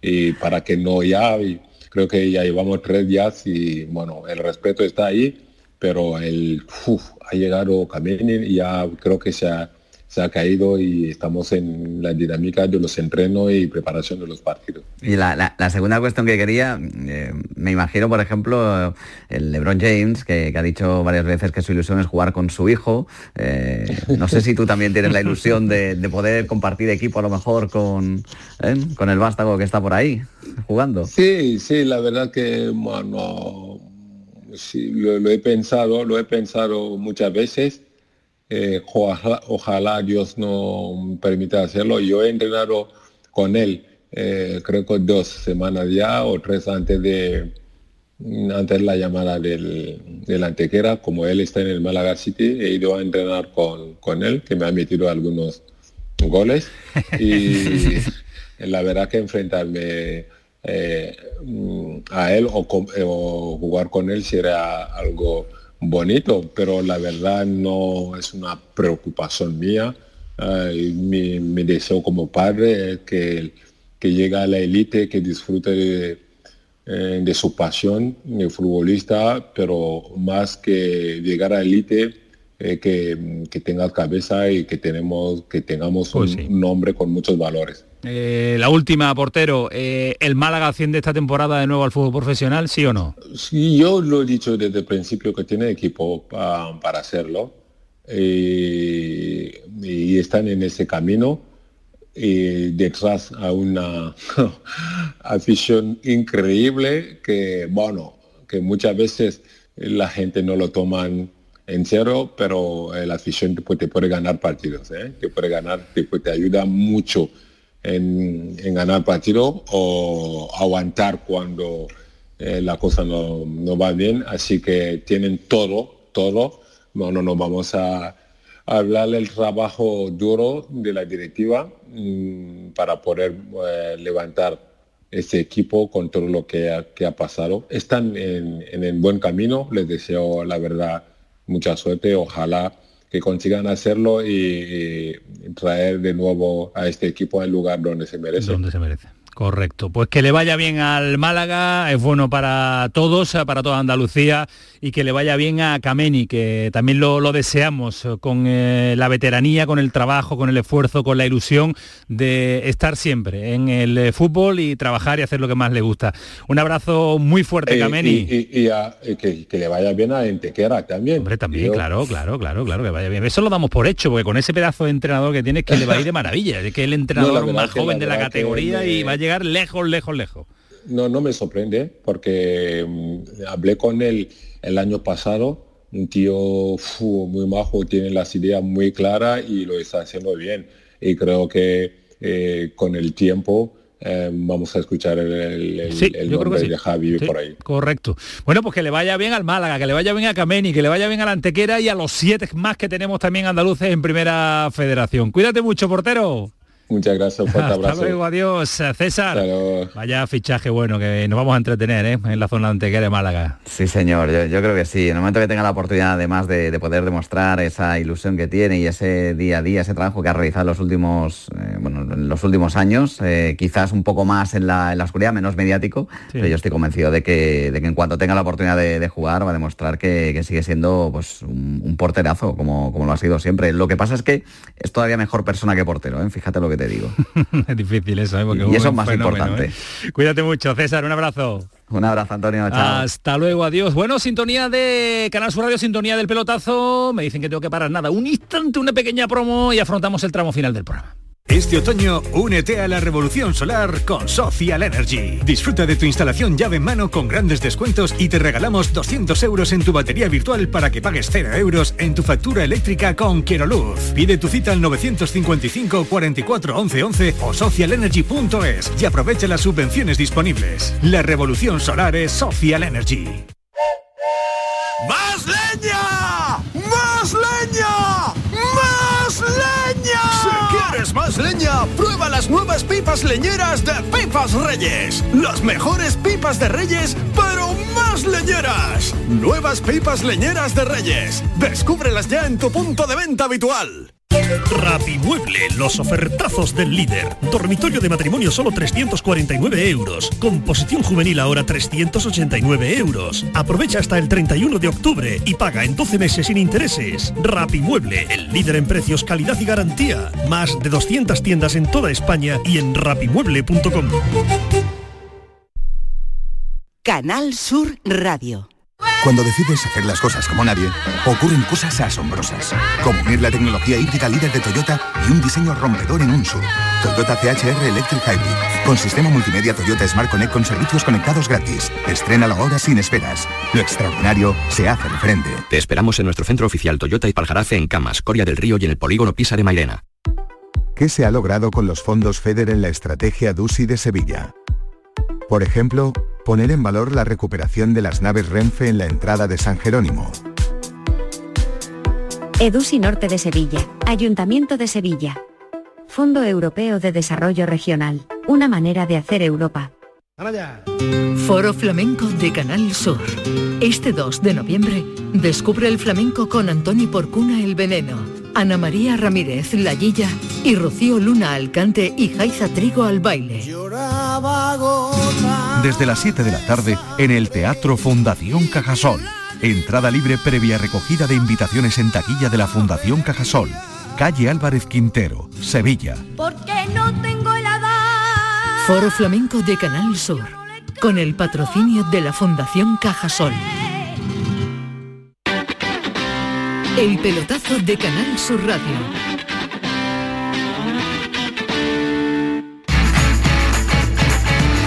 Bueno, ya sé que nos vamos eh, porque nos quedan dos minutitos para decirle adiós también a Paco Tamayo y que nos actualice en una jornada intensa a través de las redes sociales y un poquito abandonado, que sí que lo he tenido. Paquito, tenemos un minutito y medio para darle a F5 y a ver qué comentarios ha seleccionado de nuestros oyentes de cara al programa que le hemos ofrecido. Pues mira, un oyente nos dice, la cara de Haaland lo dice todo. ¿Qué más tenía que haber hecho para ganar el balón de oro? Ha ganado todo lo que podía ganar y ha marcado todos los goles que estaban en sus botas. No me creo nada.